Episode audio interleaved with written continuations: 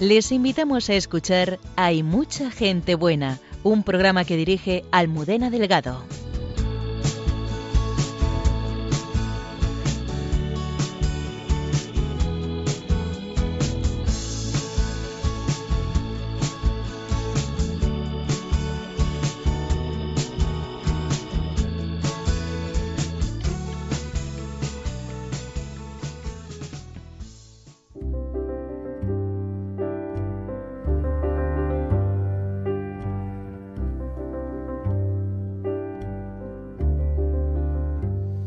Buenas noches.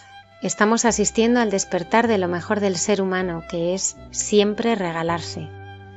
Son muchos los que están poniendo estos días sus dones al servicio de los que más sufren esta pandemia. Lo hacen en silencio, sin hacer ruido, y por eso hemos querido darles voz en nuestro programa de esta noche. Jesús de Alba Chules, con sus amigos de Bocatas, está atendiendo ahora más de 2.000 personas necesitadas y generando amistad. Él nos muestra rostros concretos de personas que sufren, pero que viven la esperanza. Miguel Puertas es un joven ingeniero que se puso a aprender cómo eran las mejores mascarillas de protección para los que cuidan a los enfermos y ha montado una red de voluntarios que las diseña e incluso hacen también piezas de respiradores. Conoceremos sus motivaciones y lo que está viviendo estos días. César Cid es diácono permanente y ahora está ofreciendo el consuelo de la fe en un hospital, viviendo el drama de la soledad de los enfermos y el dolor de no poder hacer el duelo por los familiares que fallecen. ¿Cómo superar este dolor? ¿Cómo, cómo podemos ayudar a los que viven estas situaciones? Son preguntas a las que desde su experiencia de muchos años nos responderá César. El padre Miguel Márquez comparte con nosotros los guiños de Dios y la hermana Carmen y José Manuel dialogan sobre cómo la fe es siempre un grito de esperanza. Saludo a Antonio Escribano en el control y a Lola Redondo desde las redes sociales. Comenzamos.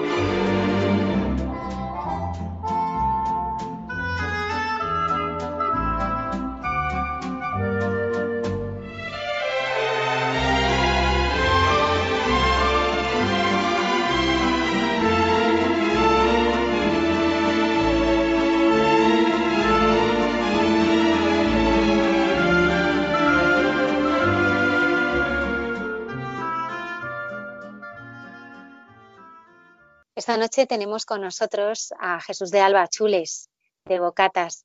Aunque ya tuvimos una representación de Bocatas en un programa entrañable con el estudio lleno, abarrotado, para los que no lo conozcan, queremos eh, hablar esta noche con Chules. ¿Qué tal estás? Bienvenido. Muy buenas noches a todos encantado de estar otra vez en Radio María, que es ya como mi segunda casa casi. Muchas gracias, Chules. Oye, a mí me gustaría empezar, aunque muchos de nuestros oyentes eh, lo conocen, eh, que les contaras qué es Bocatas. Pues mira, Bocatas, nosotros lo, pues se puede definir de muchas maneras, pero a mí me gusta definirlo siempre como un grupo de amigos. Es un grupo de amigos, lo que pasa, vamos, que llevamos más de 20 años con, con esta actividad, de, una actividad social que es muy bonita, que es de dar bocatas a los pobres por Madrid desde hace ya, bueno, el año que viene hacemos 25 años, pues desde hace 20 años nos, especializamos un poco en el sector poblados marginales y entonces atendemos fundamentalmente a los drogadictos que malviven por ahí en el poblado primero de Barranquillas y ahora de Caña Real, Valdemín Gómez. Y nada, vamos todos los viernes por la tarde-noche. Somos un grupo de amigos y eso quiere decir que, que aunque llevamos muchos años, hemos puntado siempre dentro de lo social, dentro de esta actividad, en las relaciones, en las relaciones de amistad que hacemos tanto con los drogadictos como los que se van haciendo amigos nuestros y luego van saliendo de la droga, pues incorporan a la vida normal con nosotros, de relación de vacaciones, al cine, eh, nos ayudan, pues ahora en el programa este que estamos aquí de reparto de alimentos sobre el que vamos a hablar, con la crisis que hay, del coronavirus, y bueno, y, somos fundamentalmente eso. Lo que pasa es que es un grupo muy especial, pues porque somos un grupo de amigos bastante grande, pueden venir cada viernes a Bocatas como 50 amigos, 60, es muy abierto de tal manera que puede venir quien quiera, contactos, amigos de amigos, tanto de entrada como de salida es 100% libre, o que corre el aire fresco absolutamente. Y luego, pues la experiencia que tenemos de todos estos años y, después de 25 años, pues sigue siendo lo mismo, viernes tras viernes, pues es de, una frescura impresionante que, que, hasta a mí me deja impresionado, ¿no? Porque los amigos que vienen con nosotros, la gente que viene por primera vez, varias veces, pues siempre participan de esta alegría y de esta frescura que tiene un sitio que yendo a al, sitio más feo posiblemente de todo Madrid, que, que, sea este pueblo marginal, pues genera una frescura y una belleza para el corazón, pues que es la, bueno, la habitual de quien, de, de, de, la caridad, ¿no? De, quien se moja para ayudar a otro. Y, esto genera, pues en, los corazones, pues genera un, una, una, corriente de alegría, de aire fresco, que es imposible no sentirla y por lo tanto nosotros siempre hablamos que al final ganamos todos.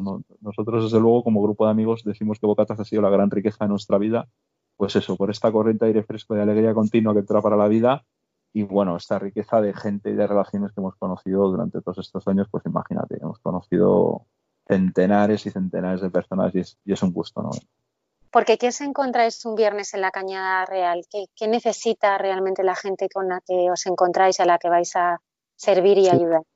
Nosotros, bueno, eso nos hemos dado cuenta a posteriori, pero, pero como nacemos así como un grupo de iglesia, pues lo que nosotros hemos vivido es la vida de la iglesia, no hemos vivido nada diferente, ¿no? Y, y la vida de la iglesia lo que propone fundamentalmente es, eh, pues, pues, pues el, el, método que Dios eligió para manifestarse al hombre, ¿no? que es una amistad. Cristo para manifestarse al hombre y lo que hizo fue elegir a 12, a 12 amigos, que fueron los apóstoles, y fue a través de los cuales eh, se expandió todo el cristianismo. ¿no? Y nosotros, pues, hemos descubierto en la sencillez de la vida de la Iglesia que es igual, ¿no?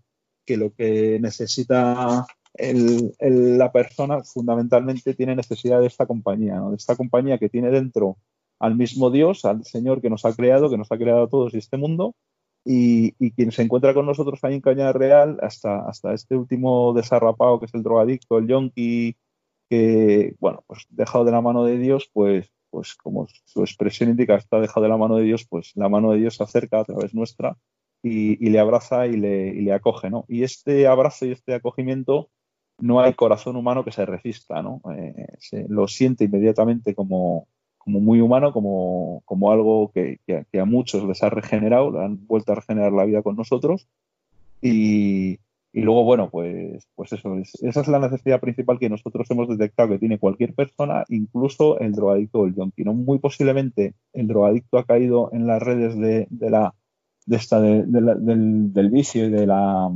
la bueno, de este mundo marginal, muy posiblemente por un deseo no satisfecho, ¿no? un deseo de humanidad de, de lo humano que no ha encontrado respuesta en, en, lo que nosotros sí que hemos encontrado dentro de la iglesia. ¿no?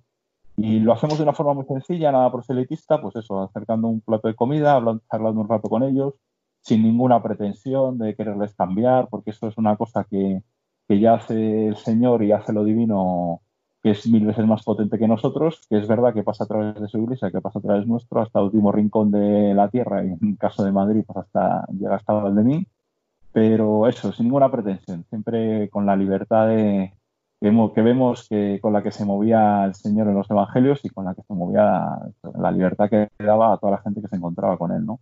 Lo que pasa es que es eso, bueno, pues una modalidad del siglo de ahora, de nuestros tiempos, y, y una caridad que, bueno, que la Iglesia ha venido haciendo durante dos mil años de forma absolutamente ininterrumpida, eh, haya caído la que haya caído a lo largo de la historia, ¿no? Ya sea en guerra, sea en paz, sea en crisis enormes como la que estamos pasando nosotros ahora o, y eso, nosotros somos un poco hijos de ese pueblo, ¿no? de, de esta gente.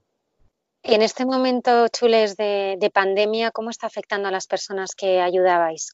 Pues mira, si te soy sincero, a mí la primera vez, el primer viernes que fuimos, que fuimos absolutamente atemorizados, porque claro, cuando empezó lo de la pandemia, bueno, cuando empezó sobre todo el confinamiento, pues íbamos como, yo qué sé, esto es como, parecía como la, no sé, un, un planeta que aterrizas en un planeta inhóspito, vacío, que no sabes qué te vas a encontrar. Y cuando llegamos para allá el primer viernes, nuestra sorpresa absoluta fue que allí el virus es que era como si ni existiera. O sea, eh, todo el mundo pasaba de todo. Eh, y entonces el contraste que yo vi fue pasar como de la, del gran, la gran psicosis de la ciudad, la gran psicosis de que nadie sabía los primeros días cómo funcionaba esto, todo el mundo confinado y tal, allí que pasaba todo el mundo absolutamente de todo, ¿no? Un contraste enorme y que me sorprendió mucho, que todavía tengo que darle una vuelta a ver qué significa, pero bueno, pues posiblemente signifique eso, que, en el mundo marginal no tienen tiempo para, para, o sea que, como decía por ahí un artículo de prensa, confinarse al final es un lujo, tienes que tener una casa, tienes que tener los bienes de primera necesidad cubiertos y pues eso, una familia, una gente con la que estar, ¿no? Eh, muchísima gente que estaba sola pues ha vuelto con sus familias a, a pasar este periodo, ¿no? Y de repente nos hemos encontrado pues con este ya en Caña Real, pero también ahora con otras muchas familias que, han entrado en estado de pobreza y que para los que confinarse pues o no es posible o es un lujo o, o, se confinan pero no tienen comida o alimentos o entonces bueno ha sido un poco ese contraste esa sorpresa de ver que allí pues eso pues allí tranquilamente no están todos Luego nosotros siempre es verdad que hemos sido siempre muy pocos, también protegidos, y luego es una caritativa que hacemos al aire libre, allí en el poblado, en la esplanada, con lo cual, bueno, los riesgos de contraer o de incluso, porque claro, nosotros siempre pensamos, somos un poco egoístas, esto también me sorprendió, ¿no? Yo siempre pienso que me lo pueden pegar, ¿no? Vas allí, ¿cómo vas a ir para allá? Te dicen todos, ¿no? Si, si, si, si puedes, eh, si te van a, te pueden contagiar, ¿no? Y, claro, lo que piensan allí es al revés, que los que vienen de fuera del poblado son los que van a meter el coronavirus, ¿no? Porque en el poblado se mueven tan poco del poblado los drogadictos y los planes que hay allí y tal, pues que. Y es verdad, yo me di cuenta y dije que es verdad, es, un poco al revés. Es, más que nosotros se lo podremos pegar porque venimos de la gran ciudad, venimos de supermercados, de barrios superpoblados y tal, antes que, que nos lo peguen ellos a nosotros, ¿no? Pero claro, tú siempre piensas en que te, ¿sabes? Sabes que te caes en la cuenta que siempre hay individualismo y siempre uno anda pensando en sí mismo, ¿no? Y esto, o sea, lo que conecta un poco con lo que te decía antes, este individualismo es el que, el que sin darnos cuenta, porque no caes en la cuenta muchas veces, genera tristeza en el corazón, porque el corazón del hombre está hecho para algo mucho más grande. Está hecho para darse a un ideal, ¿no? Y cuando se da el ideal es cuando surge esta frescura, ¿no? Y, y bueno, y, la verdad que ese ha sido el, gran impacto que hemos tenido, ¿no? Allí, allí preguntas, oye, ¿alguien tiene coronavirus? Y, bueno, pues ya sabes, como tampoco hay test, pero no hay test para ninguna gente así de la población en general, pues allí tampoco, pues bueno, pues es el último de sus problemas, ¿no? Para un drogadicto, pues imagínate, todo, para un drogadicto todo es buscar la dosis de droga del día, ¿no? El resto le da exactamente igual, ¿no? ¿Qué rostros concretos, Chulis, te has encontrado de esos que, que a ti te han cambiado, que te han sacudido? Mira, yo lo, más bonito que me he encontrado estos días con él, porque, porque bueno, así en resumidas cuentas, lo que hemos hecho con, desde el primer día que, empezó el confinamiento o que empezó esta crisis, nosotros hemos, como grupo de amigos, dimos un paso para adelante y dijimos, bueno, pues mira, desde la parroquia en la que estamos, en la que hacemos los bocatas, hacemos una comida y vamos a ir los, luego los viernes allá al poblado y tal, pues lo que vamos a hacer es primero apoyar la caritas de nuestra parroquia, de tal manera que seguramente hay que sostenerla más porque vendrán más familias necesitadas. La hemos ayudado, eh, ayudado muchísimo a nuestros curas, al párroco y al coadjutor, eh, a Jorge Jesús, para que esto saliese adelante. Y además hemos lanzado un programa de ayuda a familias necesitadas. Llevamos ahora, esta semana vamos por más de 250 familias, unas 2.000 personas, para hacer el... Porque claro, la necesidad que hay ahora mismo de familias que están entrando a nivel de la pobreza y que necesitan alimento es grande, ¿no? Y lo que yo me he encontrado, lo más conmovedor que yo me he encontrado es una, entre varias, la gente con la que nos hemos encontrado, nosotros siempre nos, nos gusta como los más pobres, o sea, nos, nos, centramos, o sea, nos centramos más, les cuidamos más, ¿no? El que es más pobre, más desfavorecido. Entonces nos hemos encontrado con chavales marroquíes, que muchos viven en algunas casas ocupadas, que este, estamos, estamos cuidando también de ellos mucho, trayéndoles comida, hablando con ellos, pero hay unos, un grupo especial es impresionante porque está en una fábrica abandonada. De un polígono industrial de Madrid. Y, son, al principio de la crisis eran seis chavales marroquíes, pero ahora son nueve.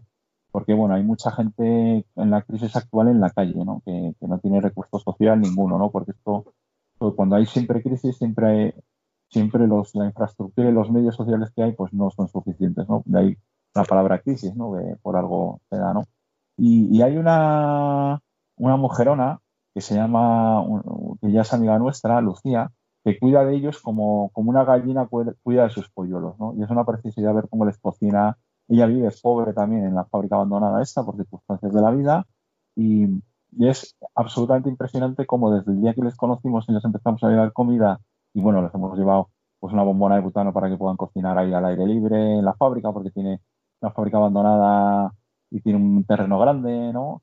Y hacen ahí pues cocinan y tal. Y les hemos llevado un poco de todo, mantas, toallas, geles para limpiarse, eh, y es impresionante ver a esta mujer como con lágrimas en los ojos decía pues que no había días que no les no tenía para darles de comer, que el pan, que no tenían pan, o que el pan lo guardaban para dos o tres días, una barra de pan que a lo mejor se la regalaba en la gasolinera de al lado.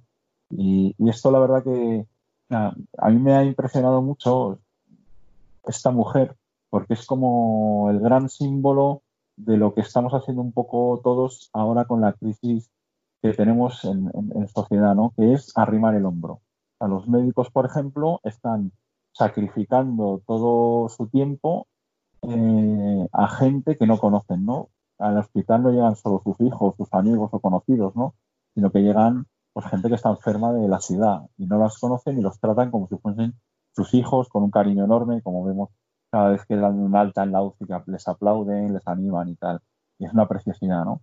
pues este ejemplo que, luego toda la sociedad estamos siguiendo de los médicos enfermeros, de, ayudar y de ayudar al prójimo, que ahora se ve como absolutamente necesario para salir todos adelante. Esto antes no se veía con tanta claridad, antes de la crisis. Yo creo que ahora se está viendo muy bien que solo vamos a poder salir juntos como sociedad. Y este ha sido el gran mensaje que ha lanzado el Papa en la misa del domingo de resurrección, ¿no? no vamos a salir juntos si no es todos los países a la vez, el empresario que le va bien ayudando a las empresas o clientes o proveedores que no van tan bien, vecinos que salen entre ellos. Esto es un poco lo que estamos viendo ahora, ¿no? Y, nosotros hemos entrado en esta cadena y, el gran ejemplo que a mí me ha venido a la cabeza es esta mujer, que no teniendo nada cuida de esta gente, de estos chavales, como si fuesen sus propios hijos, ¿no?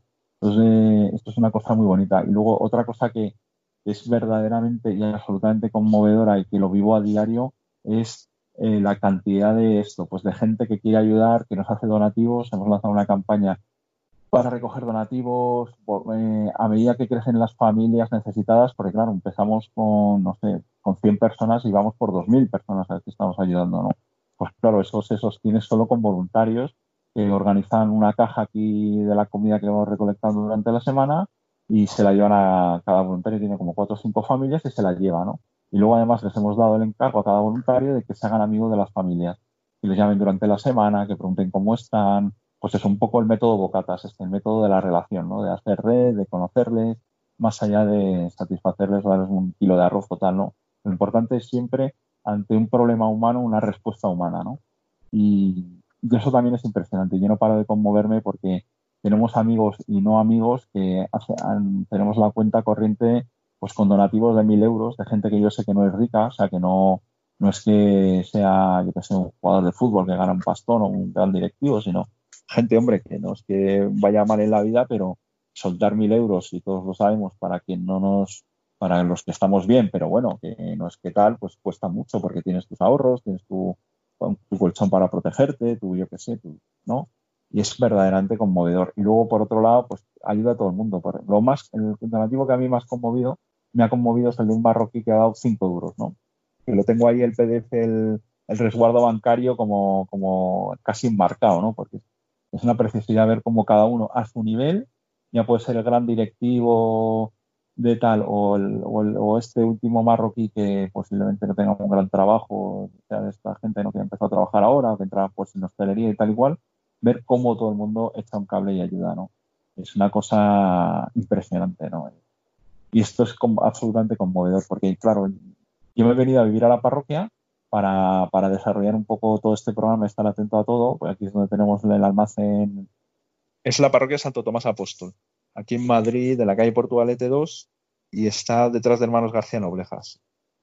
Y vamos, aquí es un no parar, pero eso, es un no parar de, ver caridad, de ternura, de apoyo, de, voluntarios que te vienen de todos lados, pues yo que sé, que te llaman porque te han visto en la tele, porque han visto una entrevista, porque han visto un este en Facebook. y, bueno, pues vamos tirando de ellos. Nosotros fieles también a nuestra característica de apertura 100% a todo el mundo, pues acogemos a todos, ¿no? Y si nos viene alguien que quiere echar un cable o que quiere tal, pues inmediatamente lo metemos dentro de la rueda de o bien de repartir o bien de ayudar al almacén, de descargar. Y hemos estado toda la mañana cargando y descargando con, camiones, con, furgonetas, comida que nos van dando de por ahí. Y, nada, y, y, la verdad que está siendo espectacular.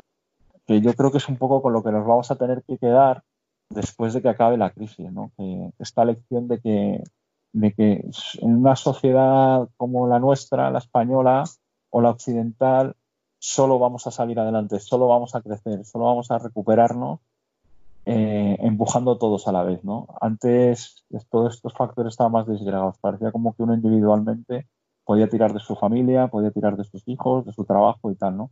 Yo creo que ahora todos hemos tomado conciencia de, de lo importante que es un vecino que es joven que le hace la compra a su vecino mayor, que no tienes colectivo de riesgo y es peligroso que salga al supermercado.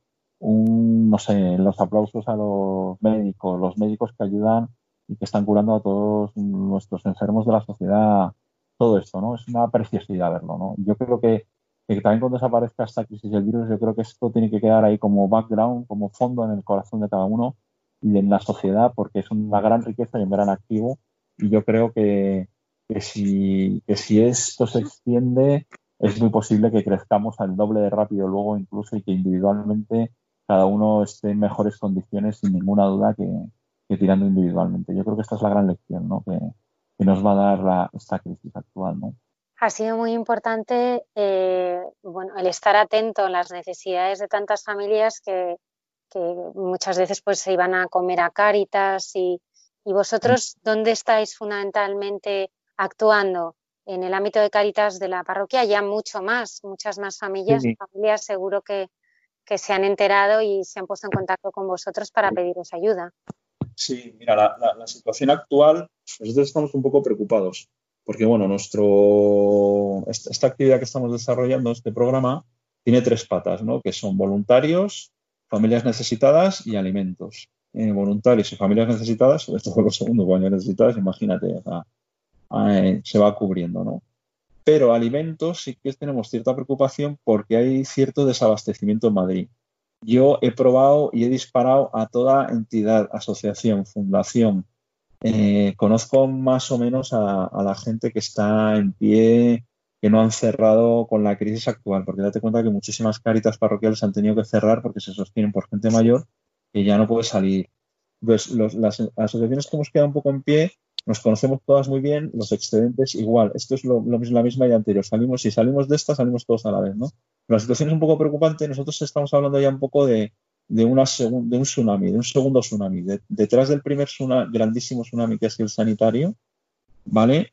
Eh, que ahora está ya bajando, que en IFEMA ya pues empieza a haber camas libres, empiezan a traer gente de, estaba confinada en hoteles, pues las empiezan a llevar a, IFEMA, o sea que ha bajado ya un poco el nivel crítico y la punta máxima de, esperemos que se siga siendo así, de gente de, enfermos y enfermos críticos sobre todo, eh, pues mm, nos da la impresión de que ahora nos viene una segunda grandísima ola, que es esta de la alimentación, ¿no? de la necesidad de mucha gente que ha entrado a niveles de pobreza, que ha caído porque han perdido su trabajo y no tienen cobertura social, ojo, porque hay muchísima gente así, aunque no lo parezca, es así, pues por trabajos en B, por trabajos de o por horas, por hay mucha tipología de mucha gente que todavía no ha cobrado, por ejemplo, un paro. Bueno, entonces llevan un mes aguantando, que es lo que llevamos ahora más o menos, un mes de confinamiento, un mes y algo, y, y están entrando en situaciones de pobreza eh, que son con las que nos están llamando ahora las que nos están haciendo llegar.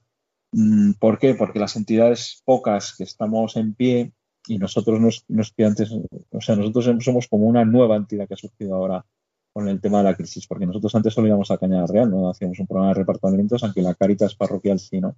Pero bueno, un poco de barrio, un poco, y eso lo hemos seguido manteniendo y lo hemos redoblado porque toda familia que nos llama del, de este barrio, pues intentamos canalizarla a través de Caritas, ¿no? Con los informes que tienen que hacer, de, bueno, pues un poco de trillar y conocer bien la situación y para potenciar esta relación personal luego que con la iglesia, con que, se sientan acogidos y no sea esto solo un dispensario de... Pero parece, eso nos parece, que está llegando un, segundo gran tsunami y un tsunami quiere decir que las necesidades son muy superiores a la infraestructura que tenemos. Entonces tenemos un poquitín de miedo porque puede llegar una avalancha en cualquier momento de gente y podría pues reventar todo el sistema. ¿no? Tenemos un pequeño sistema que lo vamos haciendo escalable, es decir, a medida que de las familias, personas necesitadas, nos crecemos en recogida de alimentos que vamos buscando durante la semana y recogida y voluntarios, pero es posible, si seguimos así, el, el, desabastecimiento en Madrid de alimento social, quiero decir, o sea, eh, es grande, el Banco de Alimentos anda preocupado, eh, las grandes entidades andan preocupadas porque el stock no, claro, pues es una circunstancia tan extraordinaria que nos ha pillado un poco a todos, pues como el tema de los material sanitario, mascarillas y demás en, en tema sanidad, ¿no? Entonces, bueno, pues estamos tratando de paliar un poco eso y de, responder un poco a eso. Pero bueno, puede ser que, nos pase, como ha pasado en sanidad, como un gran tsunami por encima y bueno, pues ya veremos cómo vamos respondiendo a esto, ¿no? Chules, una parte muy importante de lo que hablas es el, el acompañar, porque no solo de pan vive el hombre y el llegar con la comida y que bueno, todas estas personas necesitadas se sientan también miradas, queridas. Eh, ¿cómo, es ese acompañamiento en familia? Sí, yo, eh, o sea, yo la, sensación, la experiencia un poco que tengo, es verdad que yo no viví el Evangelio, pero es un poco como la historia del Evangelio, ¿no? O sea, que, que iba Jesús con sus amigos, llegaba a un sitio, veía el funeral de una mujer a la que se le había muerto el hijo y se ponía a hablar con ella, y le decía, ¿no? Y la consolaba, y le decía, mujer, no llores. Y, luego iba a por agua al pozo y veía a una mujer y hablaba con ella y, pues esta es la sensación un poco que yo tengo, o sea, que, que, somos una iglesia que está presente en el siglo XXI el día de hoy, que quien entra en relación con nosotros eh, se le genera un, en su corazón una alegría, una frescura inusitada, nueva. Esto nos testimonian muchísimos voluntarios que vienen a ayudarnos, ¿no? Eh, los mails que, de gente que hace donaciones, se nota enseguida que les ha entrado esta, esta alegría en el corazón, ¿no? Y tengo muchísimo esta sensación, ¿no? Que es como estar viviendo el Evangelio. Es decir, cuando uno da la disponibilidad al proyecto de otro, de otro más grande que es el Señor, pues lo que deja traslucir fundamentalmente es esto, ¿no? Y la gente que entra en contacto con nosotros, tanto de necesitados como de voluntarios, y pues esta alegría se la llevan, ¿no? incluso te diría de gente que no es cristiana o como vivimos fundamentalmente en una sociedad, bueno, que todavía culturalmente de pozo, de, corazón, de que es buena naturalmente porque quiere ayudar al otro, que es lo que estamos viendo, que ese es un pozo cristiano sin duda, pero, pero ya no tanto de pertenencia a la iglesia y tal, pero yo te diría que era un poco como los evangelios, ¿no? Cuando la gente entraba en relación con Jesús, aunque no supiese que era Dios, aunque incluso los apóstoles no se dieron cuenta verdaderamente de la estatura de Jesús hasta que murió y resucitó, pero la experiencia que tenían de excepcionalidad, de que el corazón les ardía, como, dice hoy como decía el Evangelio de Maús, ¿no? de, los, de los discípulos de Maús que les ardía el corazón, esta misma experiencia la tiene cualquiera sin necesidad de ser especialmente cristiano ni católico. ¿no?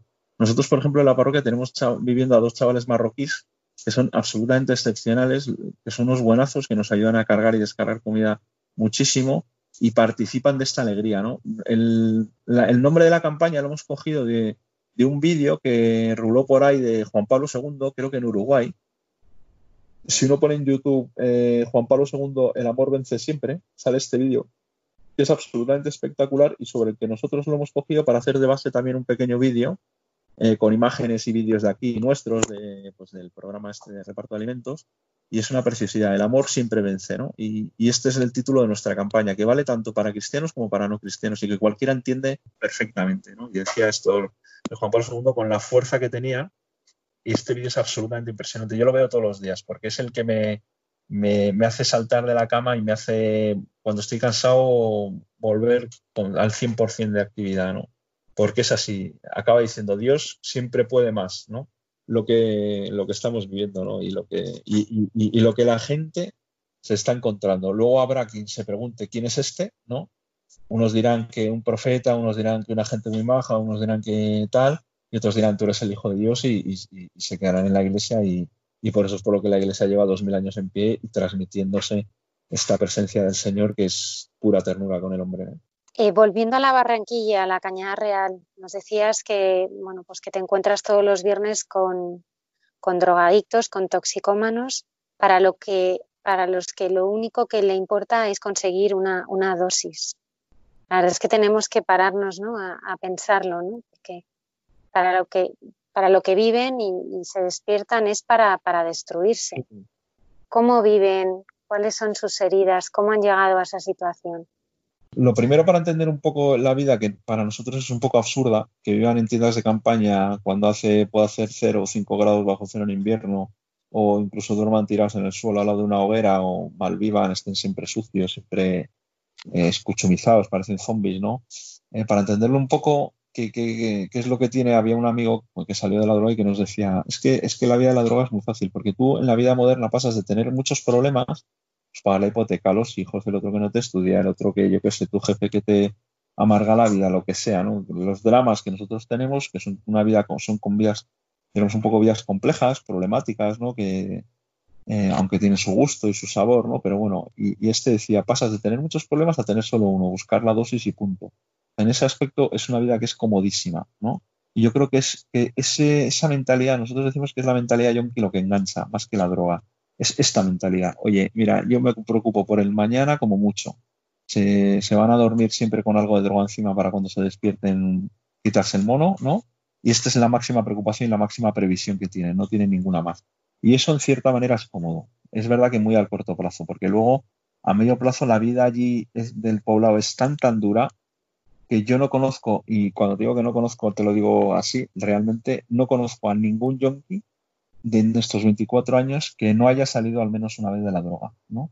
Porque es tan dura que no pueden, que no pueden, no, es, soportable, ¿no? ¿no? se puede vivir más de un, dos años, diría yo, en el poblado allí, ¿no? Porque, porque no, no tienen amigos, todo es para drogarse, si tienes un amigo le vas a engañar o él te va a engañar a ti, siempre están solos, siempre buscándose la vida, ¿no? Con sus paranoias, porque claro, la droga afecta mucho al cerebro y, ¿no? y a la salud psíquica ¿no? de, la persona y siempre tratando de engañar al otro, viendo al otro como, como un, no sé, como, como alguien a quien sacarle algo, no están continuamente, esta es la mentalidad yonki, no siempre pidiendo, siempre intentando sacar algo, ¿no? Entonces sacarles de esa mentalidad primero es lo más importante, ¿no?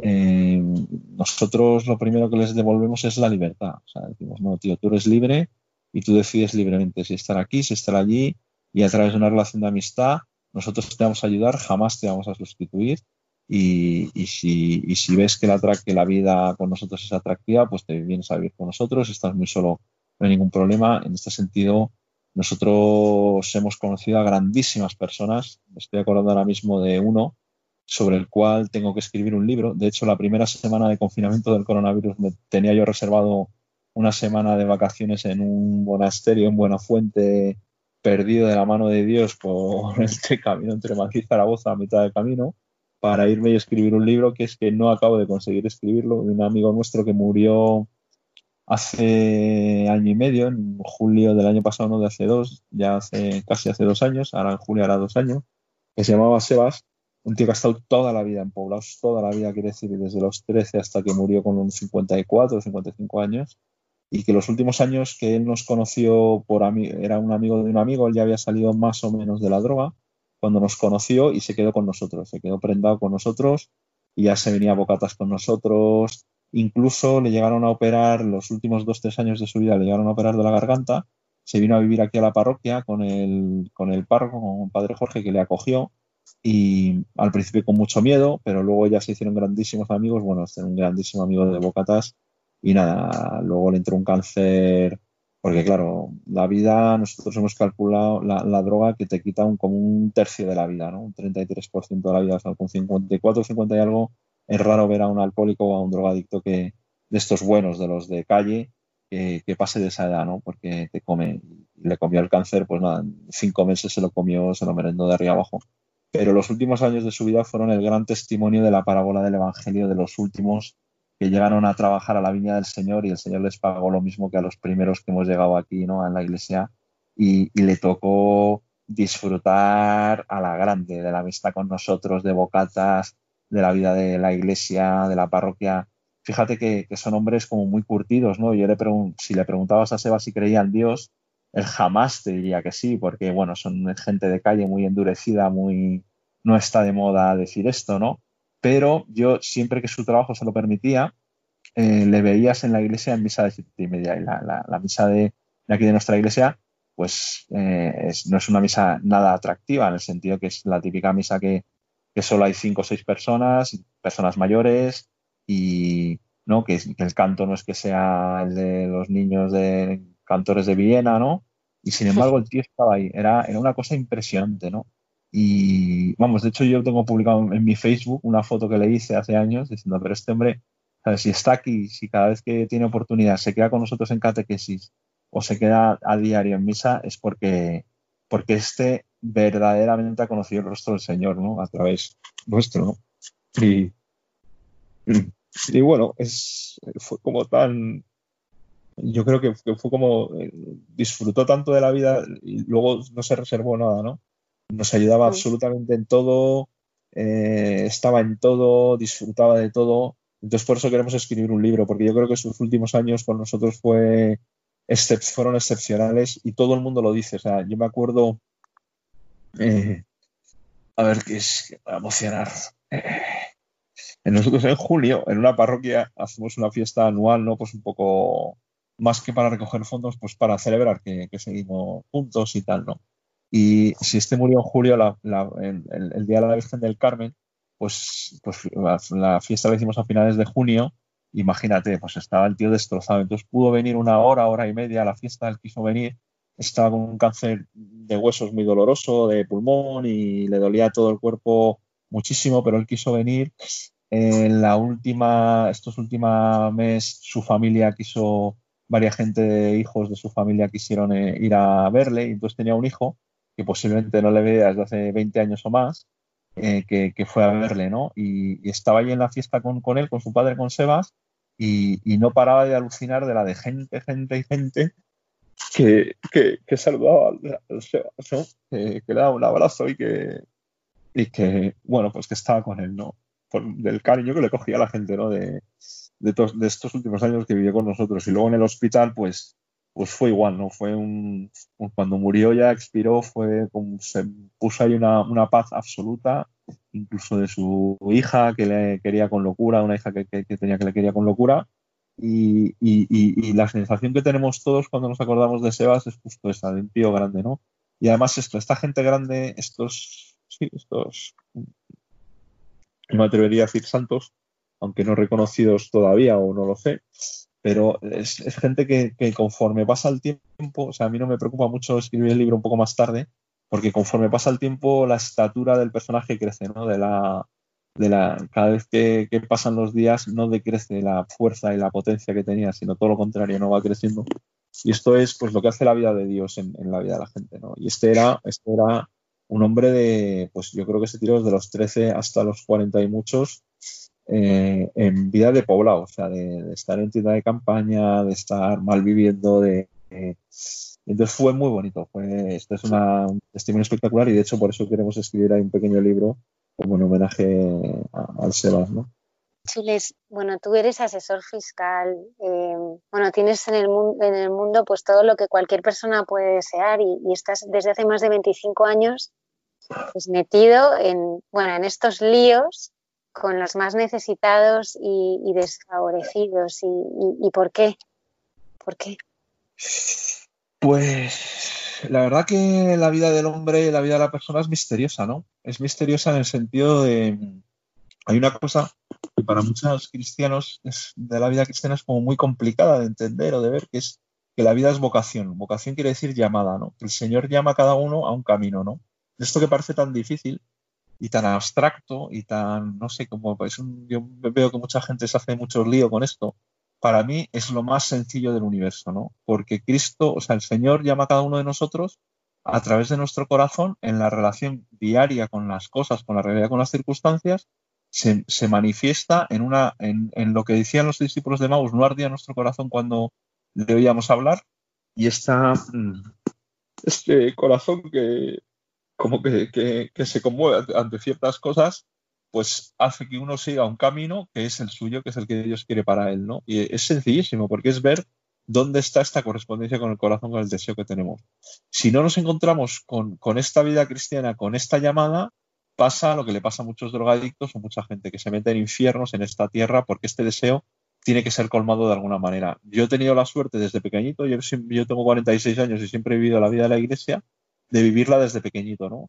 Y de seguir siempre esta correspondencia, ¿no? Porque este trabajo, aún dentro de la iglesia, también todos los cristianos estamos llamados a hacerla, incluso hoy. El, programa que ha salido tan precioso y tan bonito entre los amigos de Bocatas de sostener a más de 2.000 personas ahora con la crisis del coronavirus ha surgido por este corazón que, se ha sentido llamado a dar un paso de varios amigos, ¿no?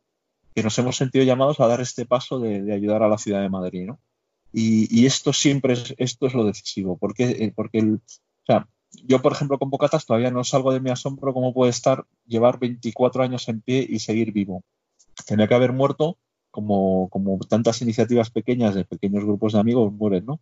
Y sin embargo, pues es el Señor el que nosotros participamos de un designio que no conocemos, que se va revelando en la historia y desvelando, y que va haciendo pues estas historias tan bonitas como por ejemplo la historia de 24 años de Bocatas, preciosa, que, que, que, tenía que haber muerto pues al año o dos de empezamos cuando acabamos la universidad, pues imagínate, uno acaba la universidad, acaba la vida de la parroquia, lo que sea, pues se casa, tiene un trabajo, pues esto ya pues acabó, ¿no? Cosas de la juventud. Y sin embargo, pues Dios coge estas cosas, estas realidades de los hombres, esto es tal, y las, las hace grandes, se fija en ellas, las quiere, las mima, hace que, que, el corazón esté contento y cuando el corazón está contento, alegre, fresco, pues siempre generará, siempre genera vida, gente que participa, que quiere participar de esta vida, de, no sé, yo por decirte, un viernes, por ejemplo, ¿no? ¿Cómo me di yo cuenta de esto? Estaba un viernes que llevabas cansado ahí a bocatas, a las 11 de la noche estás allí en el poblado, hace frío, es un poco, no sé, todo es sucio, todo es desagradable, ¿no? Y hay veces que el sentimiento pues no te acompaña, ¿no? Y me crucé con una chavala que de vez en cuando viene, que es de un colegio mayor de una universidad. Pues si tengo 46 años, puede ser mi hija, ¿no? Le saco 20 y algo años, ¿no? Y, es una chavala pues, muy mona, muy maja, muy, muy buena persona, ¿no? Muy así. Y, le, y, entonces les, no sé, la saludé porque hacía como un mes o dos que no, que no venía y la, la saludé, hombre, tú por aquí y tal. Y, no sé qué le dije, como diciendo, joder, es duro esto, ¿no? Me dice, me dice joder, chules, eh, si no veas, llevaba varios viernes deseando venir aquí, eh, te presento a mi hermana, una más o menos, o a mi hermano, una persona joven también de su edad, universitaria, y a mi prima que, me las he traído aquí para que vean esto y tal y cual. Y yo me quedé impresionado dije, pero madre mía, ¿cómo puede ser el sitio más feo del mundo mundial del universo? Y que, y, que dices, bueno, pues a lo mejor esto genera atractivo en gente un poco como yo, de temperamentos fuertes, de temperamentos de frontera, decimos, ¿no? De, de estar ahí en la frontera luchando con el mundo, con el mundo este fuerte de la droga, de... No, no, no, no, una chavalilla encantadora, guapísima, majísima, eh, pues no sé, Bocatas tiene un atractivo y ese atractivo, ese atractivo que tiene Bocatas no lo genera ninguno de sus miembros ni ninguno de nosotros, sino que es el atractivo que tiene Dios, que pone Dios en la vida de las personas, ¿no? Entonces, seguir ese atractivo es la clave de la vida para entender eh, cómo se cumple una vida y cómo, y cómo se llega a eso, a, a, cumplir una vida y a vivir una vida en toda su plenitud, en la plenitud que yo estoy viendo todos estos días con la crisis con la, conmoción que me entra cada vez que llega un donativo, alguien que ayuda. Es que es impresionante. yo podría estar dándote ejemplos de ayudas. ayer llegó de una jamonería de la calle Carretas, de, una jamonería, llegó un jamón, un lomo y un chorizo, el sobre de jamón de 80 gramos que había que costaban 32 euros, que todavía estaba la etiqueta de 32 euros, donados, tres cajas enormes, donados con lo cual, eh, muchas de las familias a las que vamos a repartir mañana, eh, mañana sábado, pues, eh, y, lo que repartimos jueves y sábados, pues se van a encontrar con no solo con una comida, digamos así, de primera necesidad, sino con un verdadero lujo, ¿no? De, es, así continuo, ¿no? Es impresionante estos detalles que son un poco, yo creo, los que Dios tiene con nosotros y que, y que nosotros somos reflejo de ese amor que Dios nos tiene y que lo tenemos en el prójimo y sobre todo, pues eso, en el más débil y en el más, como siempre ha predicado la Iglesia desde dos mil años, ¿no? Oye, Chules, si alguien nos quiere ayudar, ¿cómo se pone en contacto con vosotros? Mira, nosotros tenemos una página web eh, ah. que se llama www.bocatas.io, ¿vale? ¿vale? Y ahí eh, lo primero que se van a encontrar es el enlace esta a la campaña que hacemos del coronavirus, Vamos, tenemos un equipo de marketing de voluntarios que ya le gustaría a una empresa tenerlo, ¿eh? de, directivos de marketing, bueno, es que es impresionante. Y, nos hacen la página web, nos ponen la campaña, nos la lanzan, nos pulen, los fotos, no, no sé qué, bueno, yo eso no tengo ni idea. Y, ahí hay pues una cuenta corriente para hacer donativos, que lo vamos, luego les pedimos a la gente que haga donativos que nos escriba un mail al mail que hay ahí, que es donativos arroba, no, donaciones arroba bocatas.io y tanto gente que se ofrezca de voluntarios como que nos den su mail o su contacto para informarles de a dónde va a ir su dinero y luego pues eso eh, irles informando de las actividades que podamos tener en un futuro, bueno, sobre todo para eso, para dar las gracias y, para que se vayan recorriendo un poco el programa y, que lo vayamos llevando juntos el programa que tenemos, ¿no? Esa es la forma más directa de canalizar. Luego hay una forma inteligentísima, que es la primera forma en la que nosotros estamos reclamando de ayuda, incluso antes de las donaciones, incluso dinerarias, que es eh, agitar un poco la agenda de contactos porque todo el mundo, vamos, no todo el mundo, pero mucha gente a través de contactos, de contactos, de contactos amigos nuestros, pues hemos conseguido, sobre todo empresas de alimentos, de alimentarias, pues hemos conseguido leche, hemos conseguido aceite, hemos conseguido pescado, carnes, este jamón que te digo. Entonces es muy bonito que, cada uno pueda agitar un poco la agenda de contactos que tenga y decir, hombre, si yo tengo un amigo que trabaja en distribución de alimentos y tal, pues tiene algún excedente, si tiene eso es lo mejor del mundo, ¿no? Y lo, que nosotros nos hemos dado cuenta que es la forma más bonita de colaborar, hacer esta red, porque esa, tenemos una necesidad. Ahora el, programa está cojo por el tema de alimentos, porque semanalmente tenemos que reunir muchísimo alimento y eso es como lo más importante, ¿no? ahora ayuda a poner en juego los contactos que uno tiene, ¿no? Y, nada, luego surgen, imagínate, relaciones preciosas con fundaciones, con, con empresas, con un poco con todo, ¿no? Y luego además no importa que, porque nosotros todo excedente que tenemos lo compartimos con otras asociaciones que están en pie ahora. Muchas gracias por, esta campaña tan increíble donde estáis cuidando pues, de, lo más importante, de los preferidos, eh, de los más vulnerables. Un saludo a todos los oyentes eh, desvelados que nos están escuchando a estas horas. Un fuerte abrazo y que, y que sobre todo eso, que luego también otra forma de colaborar que es preciosa, yo siempre se lo digo a gente que no puede salir de casa porque hay muchas gente que no puede salir y que les da rabia y que no estará en primera línea de batalla, es, el, es la oración, porque, porque en el fondo el, el, dinero y, los alimentos vienen de gente que, les ha tocado el corazón y nosotros sabemos que el corazón humano solo lo toca el Señor, solo lo toca Dios, con lo cual la oración es, es, el instrumento principal por el que se toca el corazón de los hombres y el la única fuerza que es capaz de cambiar el corazón, ¿no? Entonces es, una de las claves de la vida sin ninguna duda, ¿no? No tengo ninguna duda que es mucho más poderoso que el dinero que los alimentos. Un signo de esto, ¿no? De la grandeza de Dios. Chules, muchísimas gracias. Nada, no, Esta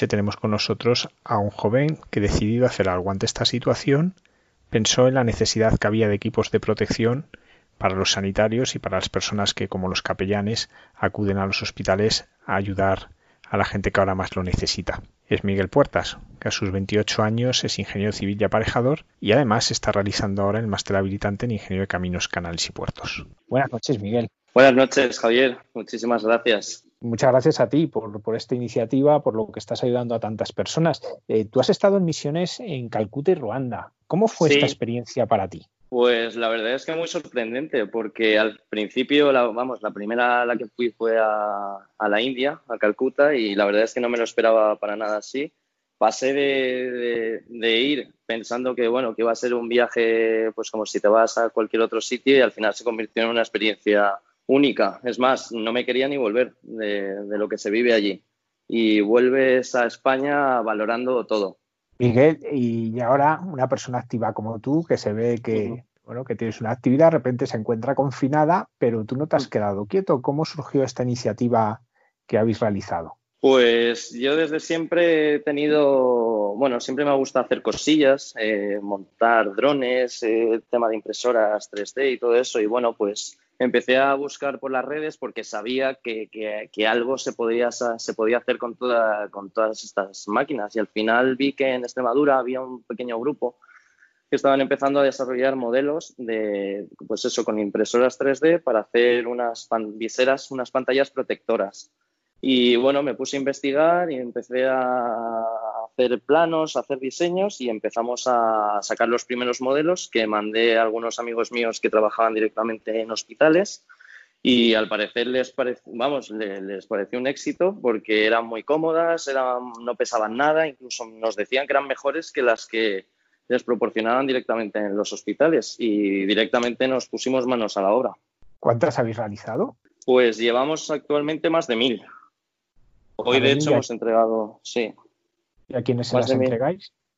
Pues las entregamos en hospitales y pues a cualquiera que veamos que lo necesita, que es mucha gente, y, intentando abarcar todo lo que podemos, porque al final pues no dejamos de ser un grupo de, jóvenes que, bueno, pues hacemos todo lo que podemos y, ya le digo, pues hospitales sobre todo, residencias, eh, a la iglesia, pues eso intentando abrir un poco más nuestro abanico a medida que vamos contando con más medios, sobre todo, porque al final es lo que más nos, nos limita. Yo he de decir y he de agradecer que, gracias a vuestra ayuda hay capellanes que están pudiendo entrar donde los enfermos, ya que no tenían equipos de protección, y al poder tener este equipo de protección han podido acceder a enfermos que han recibido el consuelo espiritual en sus últimos momentos por gracias a estos equipos, ¿no? Porque es, es un modo real en el que estáis ayudando a poder proteger a las personas. Y, y bueno, ¿hay cuántas personas sois? ¿Cuántos, ¿Cuánta gente os habéis unido en esto?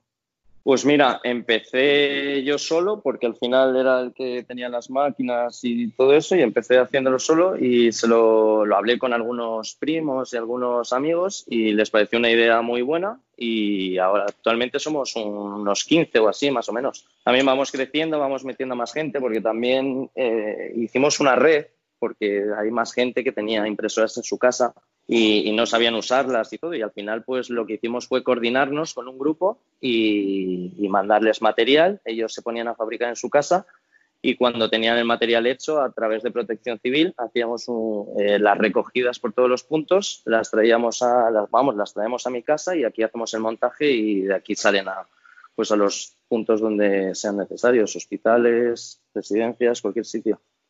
O sea, hicimos una especie de red de mm. fabricación. Sí, es precioso esto. Eh, Juan Pablo II hablaba de imaginar la caridad, ¿no? Y, bueno, vosotros sois un ejemplo de ello, ¿no? Ante una necesidad, cómo habéis buscado, cómo os habéis unido, cómo habéis sido capaces de, organizar una auténtica red de solidaridad, pues que, está protegiendo vidas. Y, por qué no decirlo, y salvándolas. Eh, ¿Qué otros retos habéis tenido que afrontar, además de hacer mascarillas? Porque creo que surgió un reto apasionante. Sí, aparte también estamos haciendo, bueno, Puerta de Hierro se puso en contacto conmigo porque al parecer había unos aparatillos que lo que hacen es controlar, vamos, los llaman unos reguladores de oxígeno. Y mediante otro tipo de tecnología 3D a base de resina, pues estamos haciéndolos y, bueno, pues gracias a esos aparatitos se puede, se pueden entubar a más personas que era uno de los principales problemas que estaba viendo. Y todo esto lo has, diseñado tú con ayuda de otros, ¿no? Y a ti te dan lo que necesitan y haces el diseño y lo, y lo fabricas en casa. Eso es. Hicimos el diseño, eh, lo, transportamos a un programa y de ahí sacamos el modelo y lo, llevamos a la máquina y lo imprime. Eso es. ¿Y, cómo conseguís el material? Porque, bueno, eh, por lo que cuentas necesitáis una cantidad de material abundante que no debe ser fácil de conseguir. Eso es. Eh, lo que hicimos fue a través de, Amazon, eh, hicimos una lista de deseos en la que poníamos todo el material que necesitábamos. Luego también hicimos un video tutorial para que la gente que quisiera aportar, en lugar de, donar dinero, lo que hiciera fuera eh, entregarnos material directamente, que es lo que hacía falta. Y a través de ese link podían efectuar la compra y todo ese material llegaba directamente a mi casa. Y así es como lo estamos consiguiendo. Muy bien, Miguel, pues muchísimas gracias por, por todo lo que estáis haciendo y por, por haber puesto esta imaginación, estos conocimientos ¿no? al servicio de los demás. En este programa estamos entrevistando a distintas personas que ponen sus conocimientos, su creatividad desde el aislamiento de su casa al, servicio de todos. Y hay que dar muchas, muchas gracias ¿no? a todos los que estáis haciendo este, este impagable labor y que, como decíamos, es una labor que, que preserva y salva vidas. Muchísimas gracias, Miguel, y adelante con este proyecto precioso. Bueno, pues muchísimas gracias a ti, Javier, y también muchas gracias a toda la gente que ha confiado en nosotros, porque al final la gente que ha donado material eh, ha puesto pues su confianza en, algo que, no sabían qué era y que, bueno, pues que gracias a Dios ha servido para, ayudar a tanta gente y que para nosotros es un placer, porque vamos, estando en casa y, poder hacer todo esto, pues al final es, es un placer para nosotros. Así que nada, muchísimas gracias. A vosotros, que Dios os bendiga.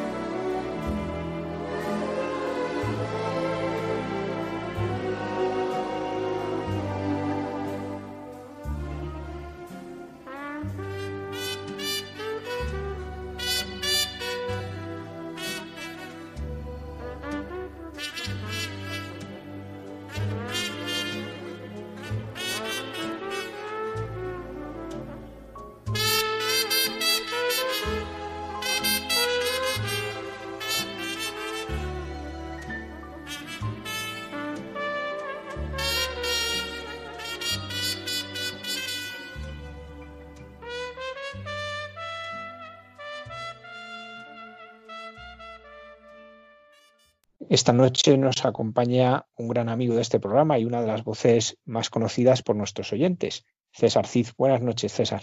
Buenas noches, Javier. César Cid es capellán en la Clínica Estia y colabora con los Servicios Funerarios de Madrid como diácono permanente de la Archidiócesis de Madrid. Eh, César, queremos en esta noche acercar a las personas, bueno, pues la realidad que tú estás viviendo. Por un lado, en este trabajo en el hospital, con los enfermos y también en este eh, acompañar el duelo de las familias. ¿Tú cómo lo estás viviendo? ¿Cómo que está suponiendo esta crisis, esta situación crítica para ti? Está suponiendo para mí, personalmente, eh, como un reto, como algo que no había vivido hasta ahora. Si de alguna manera entendía que la, la labor pastoral y su intensidad se medía un poco por aquellos casos que de alguna forma nos tocan un poco más el corazón, ¿no? En este momento es tanto el trabajo, es tanto el dolor, es tanto el, eh, ¿cómo decir?, la, la, situación emocional que estamos viviendo es tan intensa que no se parece a nada. Es como que sientes, yo me he sentido, ha habido días que me he sentido mal, me he sentido mm, incapaz de seguir, he tenido que parar y meterme en, la capilla. Ha habido días que el ritmo de alguna forma en lo trepidante te hace olvidarte de la hora y, del tiempo y, ha habido días eh, de, no ser capaz de, hacerme ni una sola pregunta al respecto, ¿no? porque esto es, esto es una cosa distinta, esto es, un, esto es muy duro, Javier, es muy distinto a todo, no se parece a nada y requiere de nosotros un esfuerzo mental y espiritual muy grande. ¿Tú te puedes acercar a los enfermos o, no es posible? Eh, ¿De qué manera? Sí, cuando haya, un, equipo EPI para ponerte y hay una demanda, pues evidentemente lo hacemos. En cualquier caso, eh, yo estoy en una clínica concertada. Eh, en todo caso, se está atendiendo mm, desde después de unas semanas un poquito complicadas eh, de la mejor manera posible a todo el mundo, aun cuando la gente, pues evidentemente está mm, verdaderamente desolada, porque no hay recursos humanos ni técnicos para, eh, ¿cómo decirte?, para satisfacer plenamente la necesidad de información y contacto que tiene todo el mundo. Es imposible, ¿no? O sea, resulta imposible. No aquí en ningún sitio. Bien, es cierto que la situación está evolucionando, las UCIs están empezando a regularizarse, hay, hay una situación distinta, pero aún así vivimos una situación en general en toda la sociedad muy, muy confusa en cuanto a lo que nos informan cada día. Hay mucho miedo y sobre todo hay una gran incertidumbre. Y la pena y el resto de sentimientos afines están muy, muy vinculados con la gente mayor que, ha muerto, que ha muerto, como sabéis, en una proporción pues, mucho más elevada. Sí, a veces eh, da la impresión como una generación que está muriendo muchísimas de las personas de, esta generación. ¿no? Eh, bueno, yo, personalmente conozco varias familias que han sido varios hermanos de esta generación que han pasado de los 70 eh, que fallecen.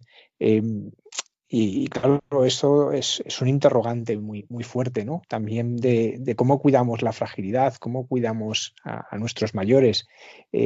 ¿Tú cómo estás viviendo esto eh, de, poder ayudar también a las familias de los enfermos? ¿Es posible o, es algo muy complicado para ellos? Cada uno estamos haciendo lo que podemos y me consta que en un sobreesfuerzo, ¿no?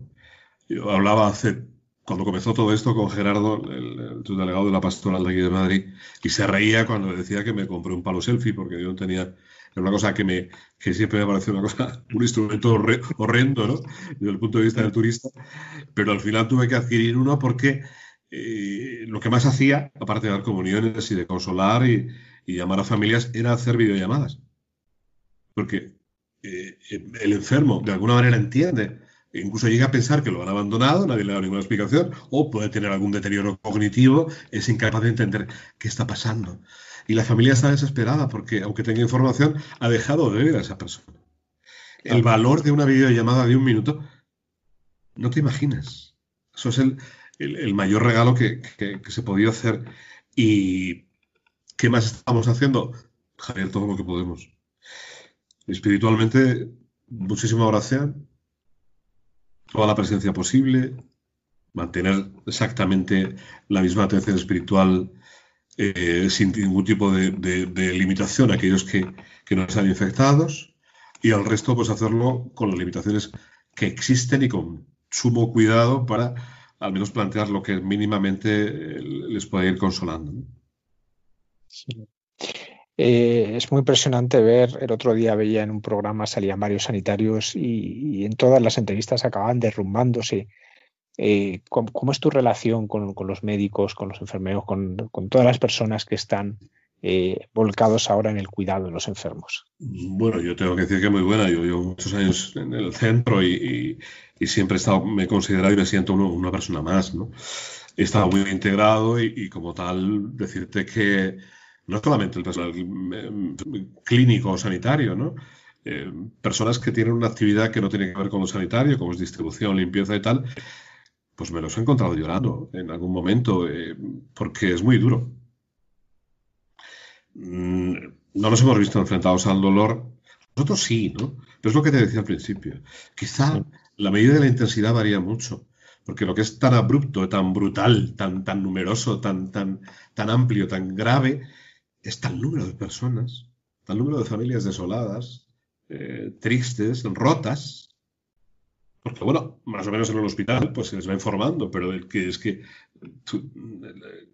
lo decíamos al principio, cuánta gente está perdiendo a sus seres queridos sin tener la posibilidad, no ya de despedirse, sino haberlos visto en los últimos 15 o 20 días.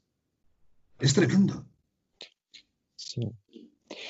Sí, yo en eso me quería detener. Eh, eh, tú, ah, bueno, eh, tú muchas veces y, te, has especializado en el acompañamiento de las personas en los últimos días, pues eh, no tanto ayudando a morir, sino ayudando a vivir.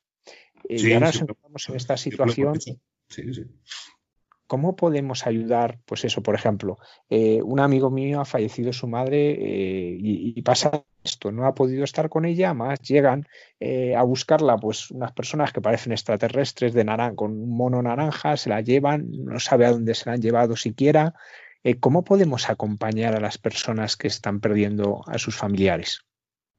Mira, todos los aspectos, disciplinas, áreas que tienen que ver con, con algo así, de alguna forma apuntan a una misma dirección. La antropología, la psicología, la teología, todas. Necesitamos ritualizar esto. Necesitamos despedirnos de alguna manera, como sea. Haciendo una despedida en casa con una foto si es religioso y una cruz, con una imagen, orando juntos.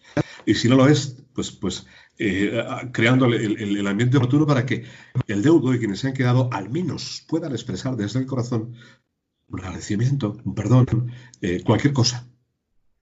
Llevo ya dos semanas haciendo celebraciones eh, despedidas, celebraciones exequiales vía telemática, a través de una herramienta muy conocida de videoconferencia y no te imaginas lo que la gente agradece poder ver un vídeo con imágenes de su ser querido, poder hacer una oración, poder hacer una liturgia, encomendando a, Dios a, esta persona y participando ellos de alguna manera. Necesitamos interactuar en la despedida haciendo una parte de nosotros vital en, esa, en ese acto. Porque si no es así, Javier, el duelo no empieza. No sentimos que cerramos el proceso. Igual que el enfermo tiene que cerrar su vida, de manera consciente si es posible, aquel que se queda tiene que cerrar ese proceso para iniciar el duelo, porque el duelo, lo hemos hablado muchas veces en el programa, el duelo no es una enfermedad, es un proceso existencial, es, es, una respuesta emotiva a una pérdida significativa. Con lo cual, se nos impone un tiempo existencial nuevo. Y ese tiempo hay que vivirlo desde la ausencia sanamente. Ahora bien, si yo no consigo sentir que se ha parado una etapa de mi vida y comienza otra, evidentemente no voy a poder procesar la siguiente. No sé si me explico con esta forma de contarlo. ¿no? La imagen del duelo, el símbolo del duelo es la cicatriz. Esa herida evoca un momento en el que sufrimos una herida que fue, estaba abierta, que sangró. Y esa cicatriz, con el tiempo, simboliza que la herida curó, que dejó de doler, pero que siempre representará aquel momento que vivimos cada vez que la miramos. ¿no? Eso es el duelo. Para el creyente, de alguna manera, también tiene el componente trascendente, ¿no? que de alguna manera ayuda, ayuda un poco más, o, puede ayudarnos, o puede servir, o puede eh, condicionar el, vínculo con, el que se ha ido desde la respuesta del, centro de nuestra fe, que es el misterio pascual. Pero poco más. Sí, porque hay, eh, hay una, dimensión que es muy evidente de, de, este proceso de duelo, que es esta dimensión comunitaria, ¿no? el día del fallecimiento, ese poder pelar en el tanatorio, ese día que se acercan los amigos, eh, pues que la gente expresa su cariño. Eh, claro, ahora, pues por un WhatsApp, por una llamada se expresa muy difícilmente, ¿no? Y, crea un, gran sentimiento de desconsuelo. Eh, con personas que he hablado que, han vivido esta realidad, están viviendo esta realidad, me lo decían, ¿no? una persona que, que, ha fallecido su padre me decía, claro, cuando te das cuenta de que todos estos WhatsApp que he recibido son gente que ahora estaría aquí conmigo y no pueden estar porque yo tampoco puedo estar. ¿no? Eh, eh, todo esto hace que, el, duelo se rompa en cierta manera. ¿Cómo vamos a poderlo reconstruir? ¿Cómo vamos a poder ayudar a estas personas que ahora no pueden hacer un duelo adecuado cuando todo esto pase?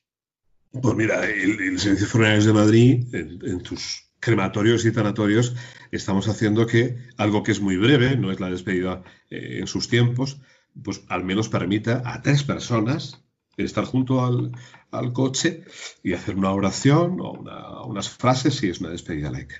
Bueno, estamos personalizando esto que es así muy breve, muy cortito, de manera que al hablar con nombre y apellidos de la persona, de cómo era, de la familia, bueno, pues, pues se van un poco quizá eh, con un gesto mm, de haber construido esa despedida. ¿Cómo vamos a, trabajar a toda la gente que nos ha podido despedir? Pues con grandes traumas. Con grandes traumas. Porque necesitamos una imagen para cerrar. Y la imagen no es ver necesariamente al difunto en un, túmulo. No, la imagen es la construcción mental de un último momento vinculado emocionalmente con la persona, desde el cual yo siento que empieza un tiempo nuevo porque sé conscientemente que ya no está, que ha muerto. Hablando claro, a morir. ¿Eh? Hay que ser, en esto hay que ser, hay que ser así. Y aquellas personas que no hayan podido hacer nada, pues habrá que ayudarles, tendrán lo que llamamos un duelo complicado, un duelo patológico. Eh, César, para mí tú siempre has sido un maestro de la palabra, ¿no? Y, te querría preguntar, estamos utilizando muchas veces un lenguaje bélico. Es verdad que hay aspectos que son, bueno, propios de una guerra, pero también veo que eso tiene un peligro, ¿no? Porque el lenguaje bélico también hace eh, que tomemos una posición vital ante lo que está sucediendo. ¿No sería importante eh, emplear palabras más adecuadas para expresar lo que están viviendo las personas? Eh, ¿Cuáles son esas palabras, por ejemplo, que, tú ves que ahora sería importante recuperar para expresar lo que las personas viven? Mira, Javier, esto que acabas de decir, no te imaginas cómo te lo agradezco, porque mm, tenemos, tendríamos para un programa, ¿sabes? Sí. Porque es tremendo, y sobre todo en los medios de comunicación. Yo llevo mucho tiempo denunciando esto entre nosotros, cuando hablamos del cáncer, ¿verdad? cuando se habla de una enfermedad de cáncer como un héroe cuando se habla del cáncer como, eh, como un enemigo y cuando en la relación de la, de, la, de la enfermedad se habla de una batalla. Es tremendo que a un enfermo que está sufriendo por una enfermedad, además le colguemos ese almenito del guerrero, luchador, que tiene que salir de esto con todas sus fuerzas. No perdona. No es un guerrero, es un enfermo, punto. Y el cáncer es una enfermedad más.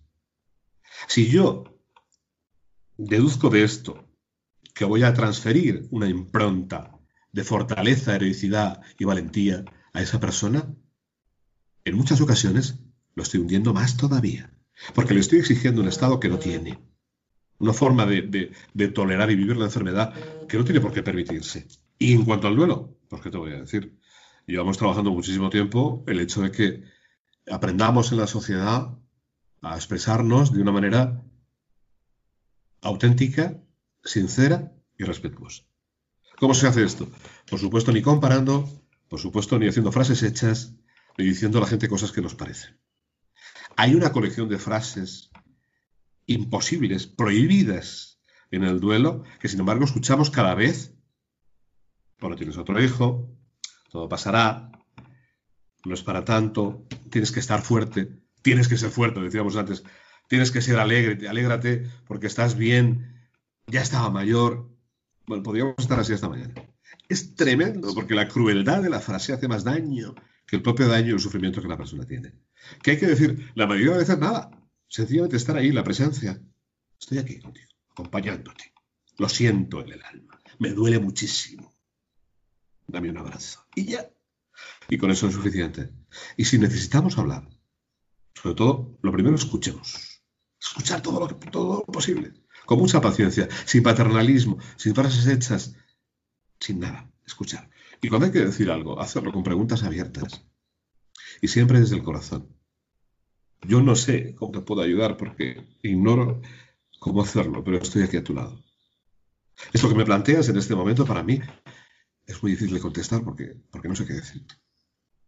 Esto es preferible, Javier. Esa naturalidad, esa sinceridad y, por supuesto, el respeto otro aspecto de esta situación es la incertidumbre, ¿no? Esta incertidumbre de que no sabemos cuánto tiempo vamos a estar confinados. Esta incertidumbre en las personas que, han fallecido, sus familiares, que no saben cuándo van a poder ir a la tumba. Esta incertidumbre de que no sé cuándo voy a poder celebrar un funeral. Esta incertidumbre de que no sé siquiera cuándo lo voy a poder enterrar. ¿no? Y, en el caso de muchas personas, encontrándose con las cenizas en casa a, la espera de poderlas llevar al pueblo o al lugar elegido. Eh, ¿Cómo se puede combatir la incertidumbre? ¿Hay alguna, ¿hay alguna manera? podemos dar alguna sugerencia. Combatirla es muy difícil. Pero desde luego si pueden, si pueden que no, que no, que, no, que no se queden con las cenizas. Ahora mismo las funerarias, la nuestra, está haciendo un depósito sin, sin edie para el tiempo que necesiten hasta que lo puedan recoger. Que no posterguen, que no posterguen una celebración. Porque, porque el tiempo del duelo no espera y el dolor cada día crece. No sé si me explico. Sí. Está muy bien hacer una misa o siete misas, está muy bien hacer una celebración después con toda la familia que nos ha podido juntar, pero por hacerla dentro de tres meses, no dejes de hacer algo previamente. Necesitamos despedirnos, dar gracias a Dios por esa vida. Necesitamos reconocernos rotos. Necesitamos decir cuánto le amábamos. Digámoslo. Y después haremos la celebración. Pero yo recomiendo a la gente que haga algo. Porque el tiempo de duelo no espera. No, en eso no podemos dejar para mañana.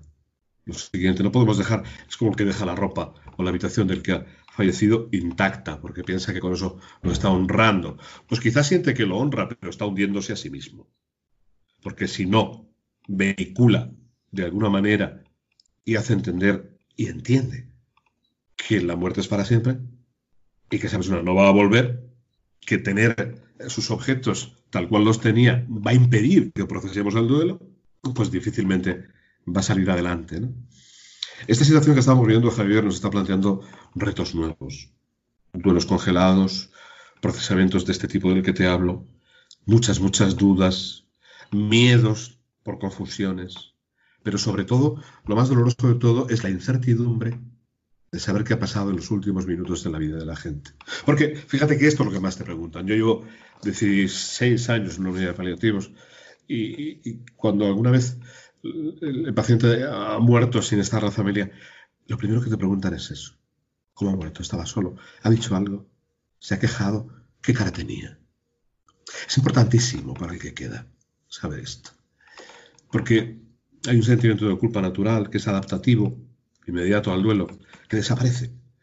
Pero amigo, cuando se dan estas circunstancias, son agravantes que hacen que el duelo se complique, que se convierta en patológico y que la, y que la, culpa se instale como un monstruo, como una mochila incapaz de portar.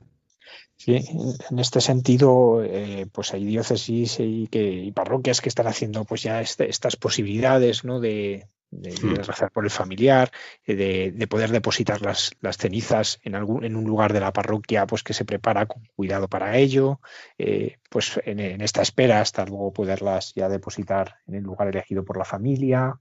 Eh, en, esto hay una respuesta que, bueno, que también se va vehiculando, ¿no?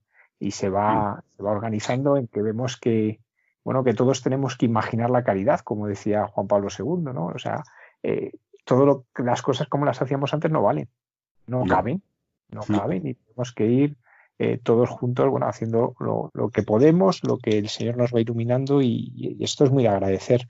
Eh, es muy de agradecer pues cosas como las que estás haciendo tú y como las que están haciendo tantas personas, ¿no? Y yo creo públicamente, ¿no? Darte las gracias por, por esta labor, ¿no? Que, que es incansable, que es agotadora y que, que, sentirse muchas veces impotente, ¿no? Pero, pero creo que, también hay que mostrar el agradecimiento, porque hay tantas personas que, que, están entregándose muchas veces en el silencio, porque hay cosas que no la ve nadie, ¿verdad? Pero, sí, sí, pero y, si me apuras, así tiene que ser. O sea, eh, lo que hacemos en el hospital, en este caso, es algo por y para la familia, no tiene por qué verlo nadie más. Lo que pasa que en tiempos de, de novedades, de alguna forma, esa información que se ofrece al usuario, el usuario lo cuenta y hay un medio que lo sabe ¿no? y lo publica. Pero realmente no se hace para difundirlo, se hace para crear el servicio y crear la ayuda. ¿no? Pues por eso, pues muchísimas gracias César por, todo tu trabajo y, bueno, pues que, que, cuentas con la oración de todos nuestros oyentes que, pues que, están respaldando y llorando por toda la gente que, que el Señor te ha encomendado. Muchas gracias, un abrazo fuerte, Padre. Un abrazo.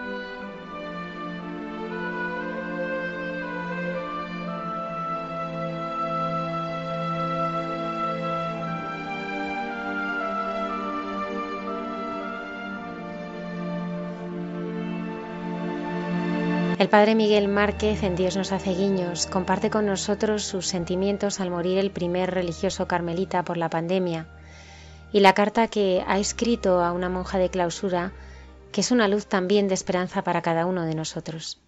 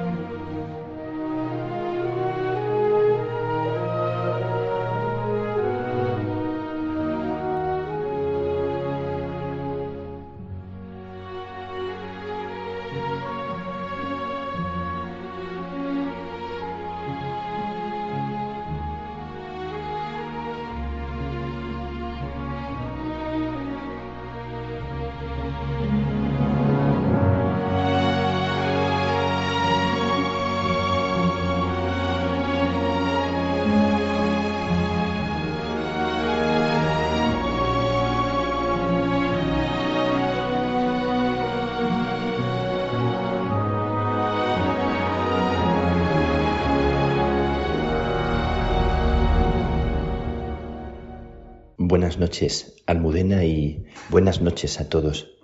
Más si cabe que cualquier noche, que cualquier día, en estos tiempos en los que estamos, en los que se nos encoge el corazón y el alma ante tantas realidades, necesitamos, necesito mucho más abrir el espíritu a la compañía, a la escucha y al calor de los hermanos.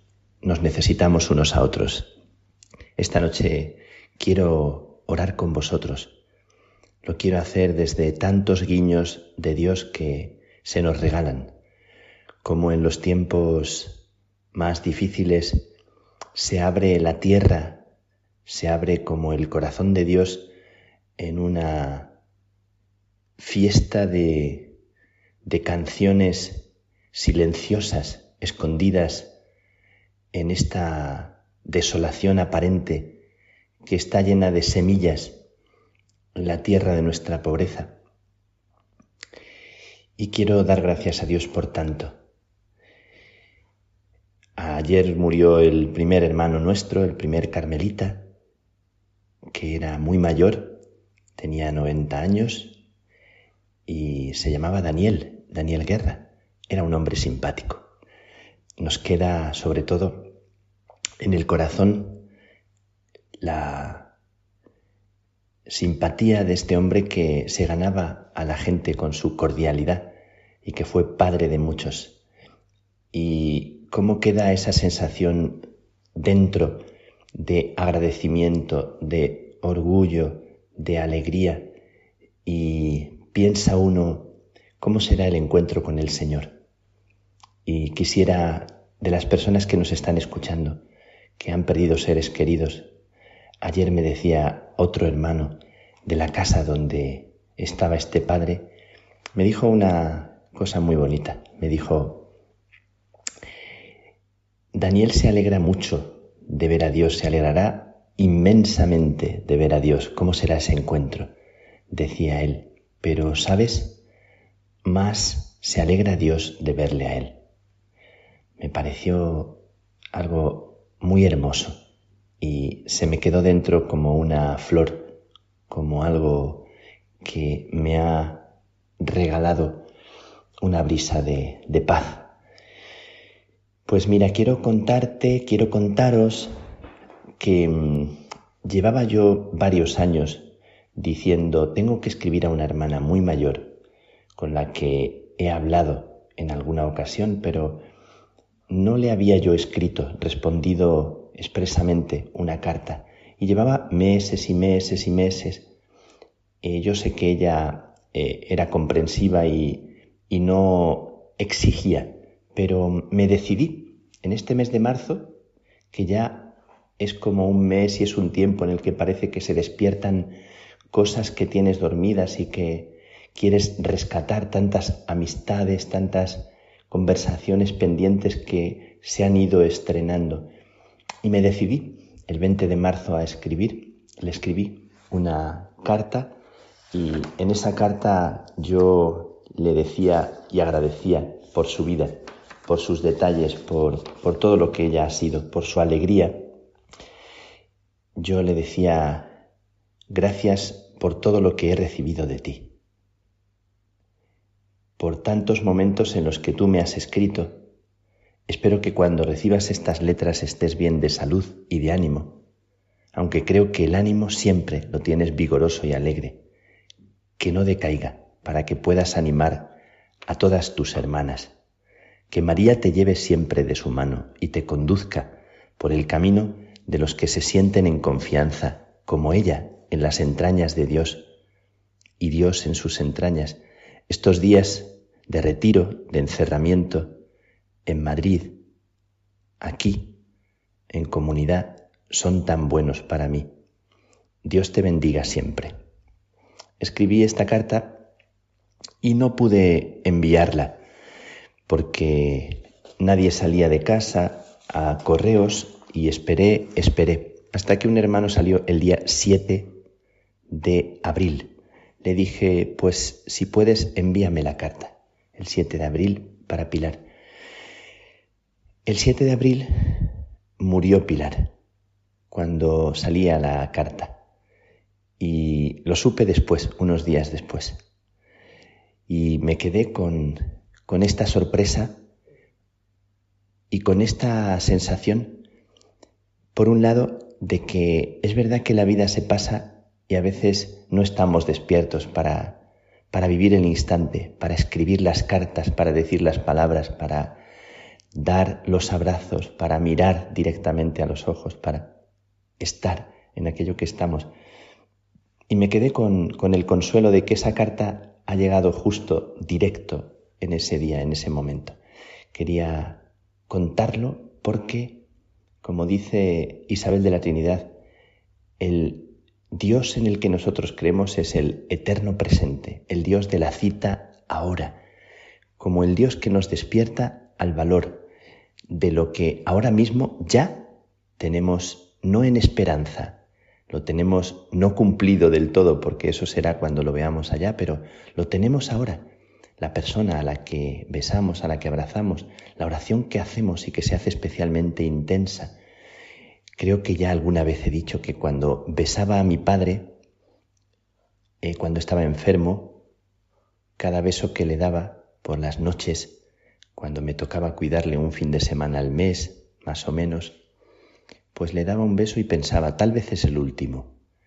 Y no lo hacía con tristeza, lo hacía con mucho cariño. De manera que cuando él muera, pensaba yo, no me arrepienta de los besos no dados. Y así fue. Cuando él se fue, yo tenía como una colección de, besos en algunos momentos eh, que lo podía ver, besos que se me quedaron a mí grabados dentro. Hay un libro que se titula Los besos no dados, que es un libro sobre la amistad del hombre y la mujer en la vida de la santidad. Un libro muy, muy bonito. Y recuerda aquella canción de Víctor Manuel que decía, ¿a dónde irán los besos que no damos, que guardamos? Eh, y es también como una invitación a despertar, no a quedarse en la tristeza, porque dice Tagore también que a veces nos pasamos la vida arrepintiéndonos de las cosas que no hicimos, como con ese pesar tan duro, tan frío dentro de lo que ya no vuelve, y dice Tagore, el mejor homenaje para lo que se ha ido, para aquellos que se fueron, para aquello que perdiste, es abrazar el rostro que aparece ante ti. Me parece una invitación preciosa. Mira, estoy contando cuentos por las noches. Estoy contando cuentos no para soñar y alejarnos de la realidad. Estoy contando cuentos para despertar la frescura de la infancia, para despertar lo que en el corazón es más auténtico de cada persona, para recuperar, no solo para niños, sino para gente mayor, para gente que está metida en tanta responsabilidad, recuperar la alegría de esa infancia en la cual uno se permitía y soñaba con mundos posibles dentro de lo que aparentemente en el cuento es imposible. Ahí está la mayor posibilidad del espíritu humano. Y me contaba una médico, una amiga cirujana, que escuchaba el cuento con su marido por las noches, una cirujana que salva vidas, y me decía, ah, el cuento, el cuento nos ayuda a superar los miedos de la noche, la oscuridad de la noche, decía, y me sobrecogía pensando, una cirujana, una médico, una persona con responsabilidad, un empresario, un obrero, una madre de familia que lleva sobre su espalda y sobre sus entrañas a los hijos, un padre de familia que se levanta cada mañana pensando cómo sostener la vida de su familia. Todos necesitan como un cuento que acaricie el corazón, un te quiero, un abrazo, necesitan una mano que sostenga. Todos somos niños que necesitamos en un momento dado la caricia de un cuento y me ha parecido como una ventana abierta en medio del único tema que parece que tenemos. Me ha parecido una manera de abrir la mirada a algo que nace, a algo que, que se despierta en el corazón de lo duro, de lo difícil. Y siempre es así. Los mejores cuentos, las mejores historias, los mejores amaneceres, los mejores gestos surgieron en los momentos más inesperados, no fruto de nuestra inteligencia o de nuestras artes. Y es siempre el regalo de Dios en nuestra historia como un don. Lo mejor de nuestra vida no lo hemos comprado, se nos regala.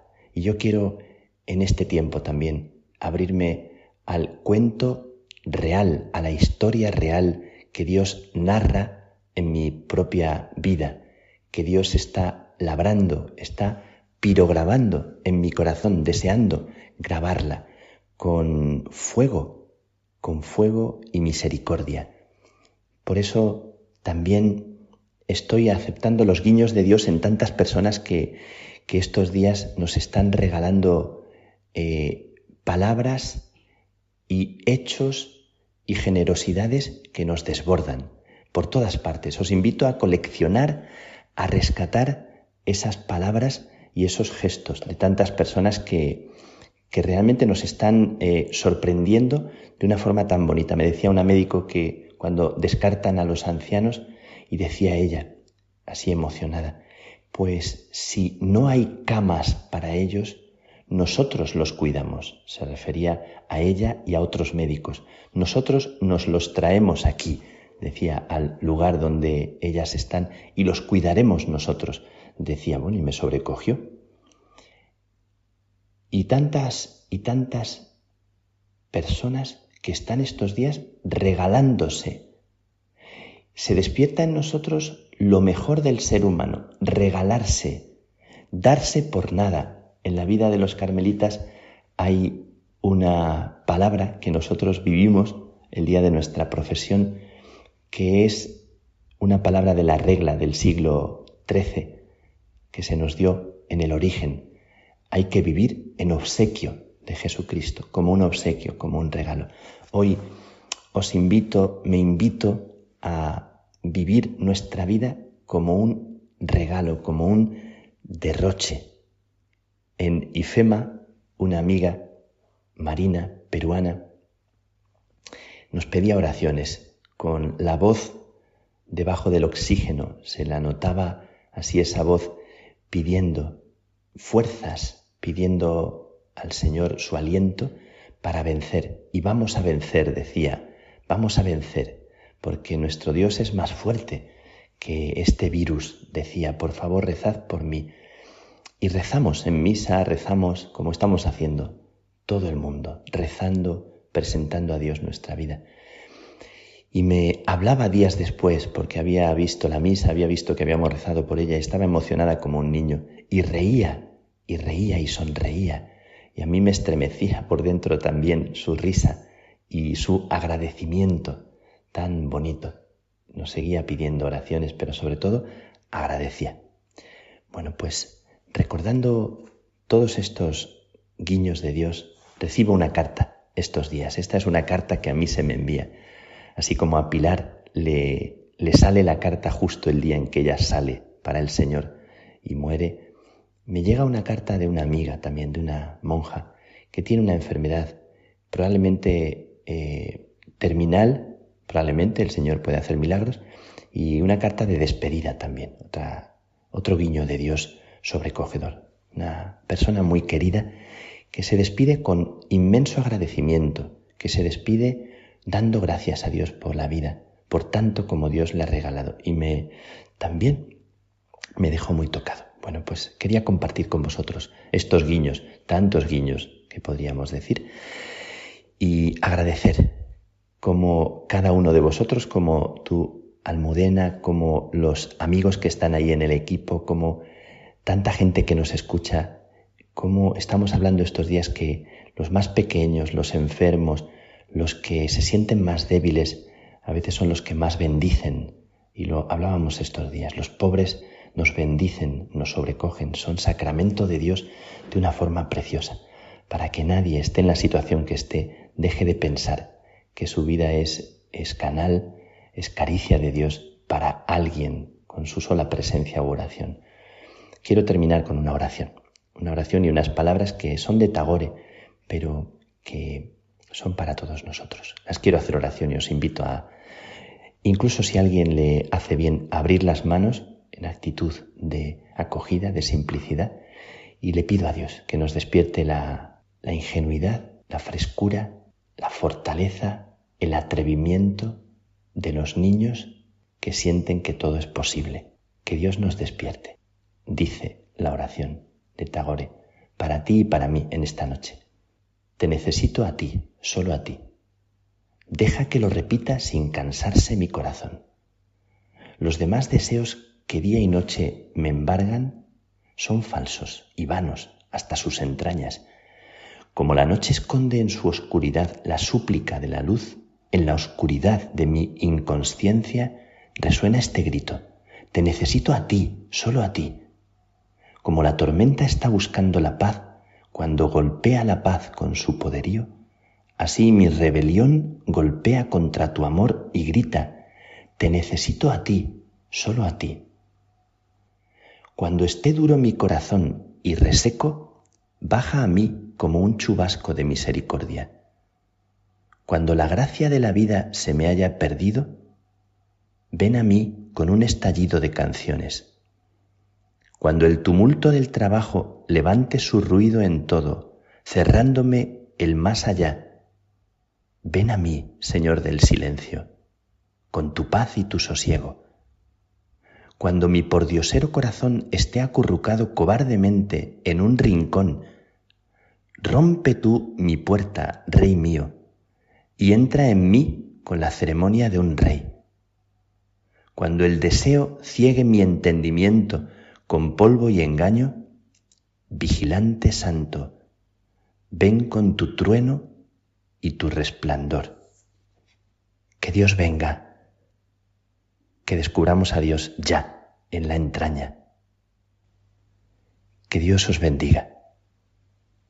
Que la bendición de Dios, Padre, Hijo y Espíritu Santo, descienda sobre ti, te acompañe siempre y te haga bendición para los demás.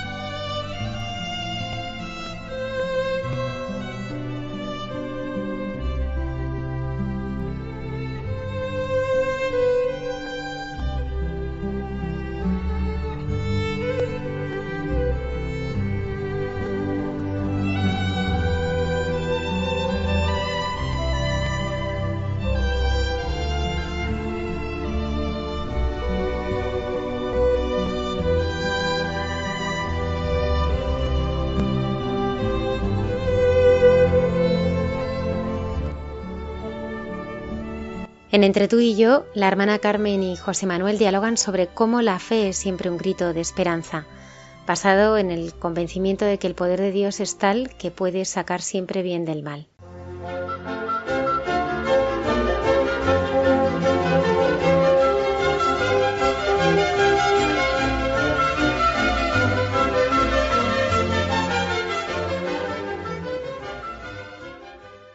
Buenas noches, queridos radioyentes. Estamos aquí José Manuel y yo siguiendo en este programa de Hay mucha gente buena, ¿verdad, José Manuel? Y tú y yo nos hemos hecho una pregunta muy fuerte estos días. Oye, muy fuerte por el tiempo en que estamos viviendo. ¿Podemos imaginar lo que ocurriría si se dejara de hablar de Jesús resucitado? bueno, esta, esta pregunta, eh, bueno, fíjate, tú y yo mm, seguramente no podemos, pero hasta hace muy poco tiempo el mundo vivía en gran parte como si Dios no existiera, siendo la resurrección un pasaje más del Evangelio que realmente cuando se comenta en muchos sitios y con muchas personas te dicen, como le dijeron a Pablo en Atenas, ¿no? Para escucharte hablar de eso ya vendremos otro día. Ya, ya, pero yo creo que en estos momentos se ve clarísimo que la fe en Jesucristo muerto y resucitado, la fe en Jesucristo en la Eucaristía, en el sacramento del perdón, en su iglesia, es siempre un grito de esperanza basado en el convencimiento de que el poder de Dios es tal que puede sacar bien de todo, puede sacar bien del mismo mal, como decía también San Agustín, siendo discípulo de San Ambrosio. En estos momentos tan únicos y tremendos que estamos viviendo, qué necesidad tan vital tenemos de vivir la gran realidad de que Cristo es el Redentor. Lo que vivimos, si vivimos bien la Pascua, es el convencimiento de que Cristo nos resucitó, nuestra fe es vana. Si sobreabundante es el mal, sobreabunda la gracia. Por eso cantamos en el pregón pascual, oh feliz culpa que mereció tan grande Redentor. Es profundísimo llegar a decir que se prefiere un universo con culpa, pero con Cristo, antes que un universo sin culpa, pero sin Cristo. Sí, la sabiduría de la acción de Dios es sacar bien del mal. El bien siempre es mayor que cualquier mal, José Manuel, que no podemos, ¿verdad?, imaginar lo que ocurriría si se dejara de hablar de Jesucristo resucitado. Pues hombre, nosotros no estaríamos aquí ahora hablando, porque como has dicho antes, sin la resurrección, lo que hacemos tú y yo y cada uno de nosotros carece de sentido real. La fe es absoluta confianza y certeza en nuestra redención y salvación.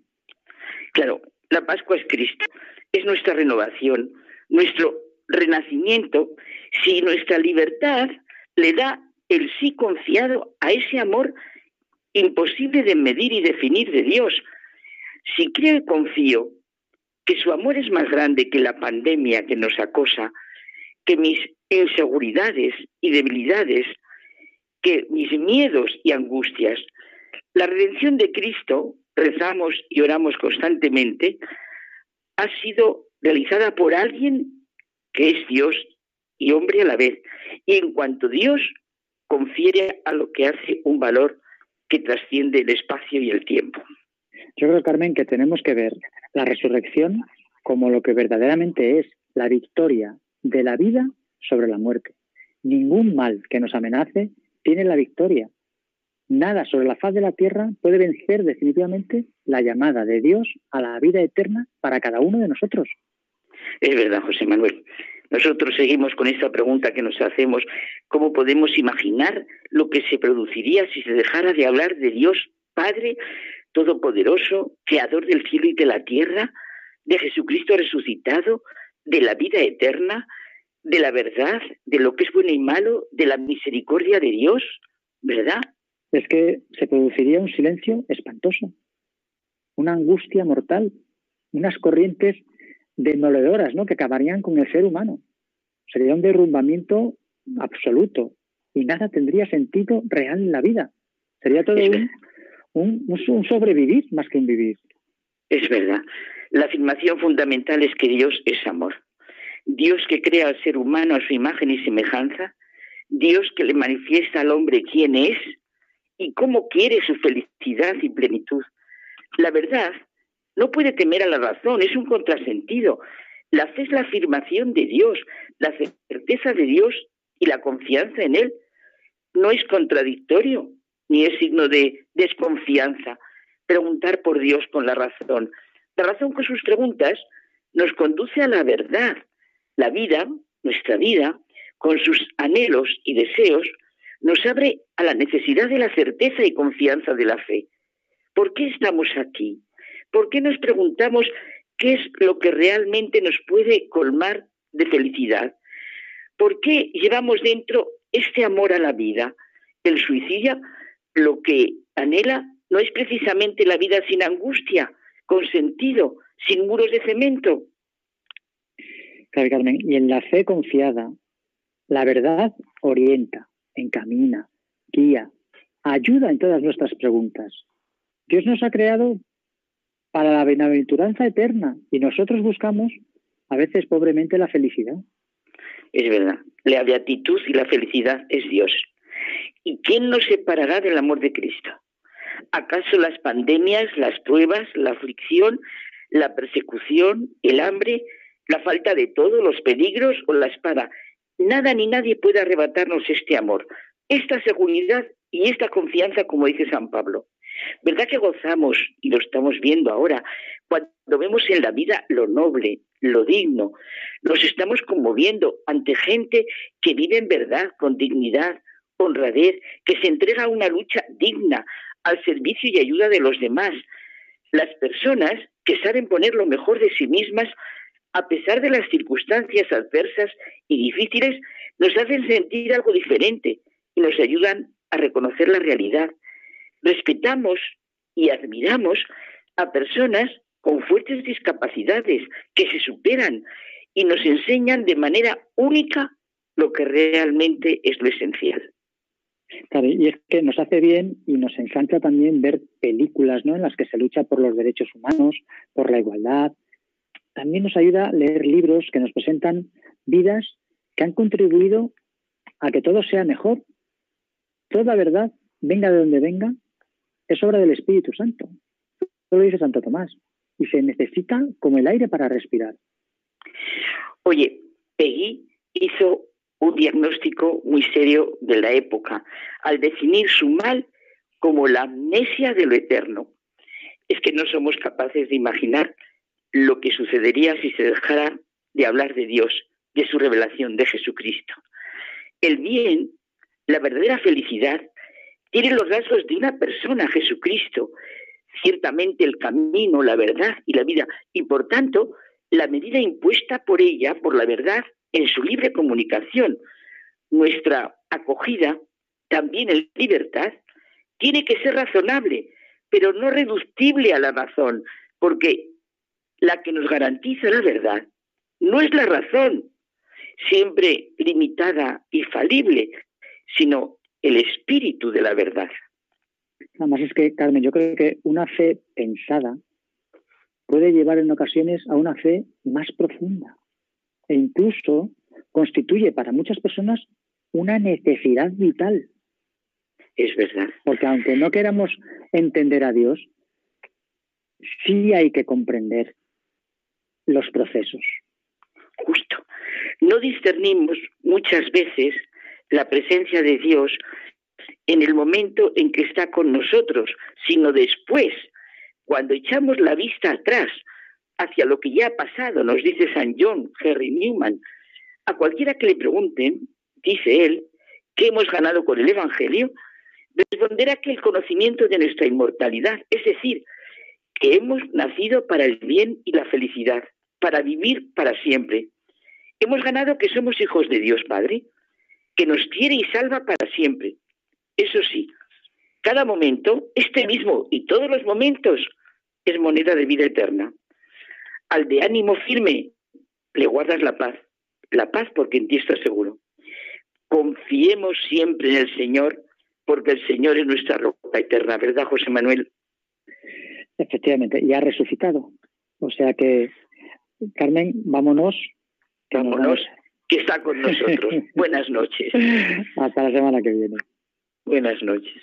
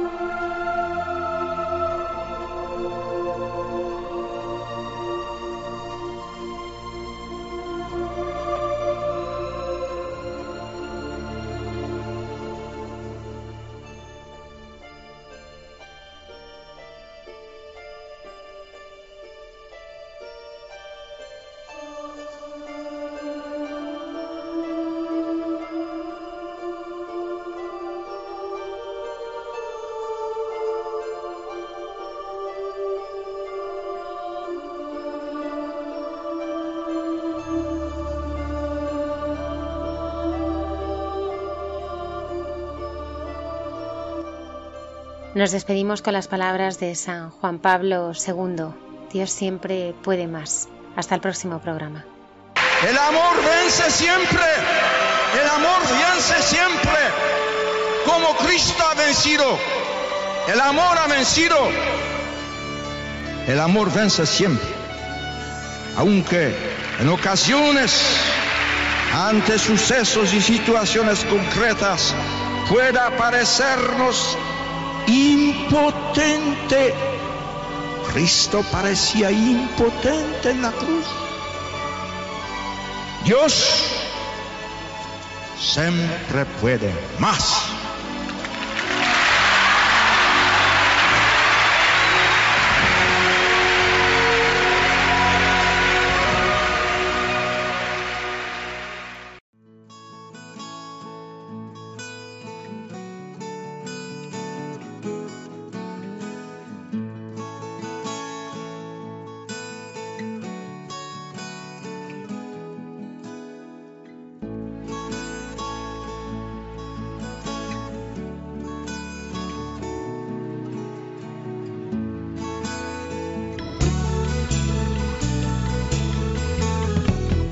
Han escuchado en Radio María Hay mucha gente buena, un programa dirigido por Almudena Delgado.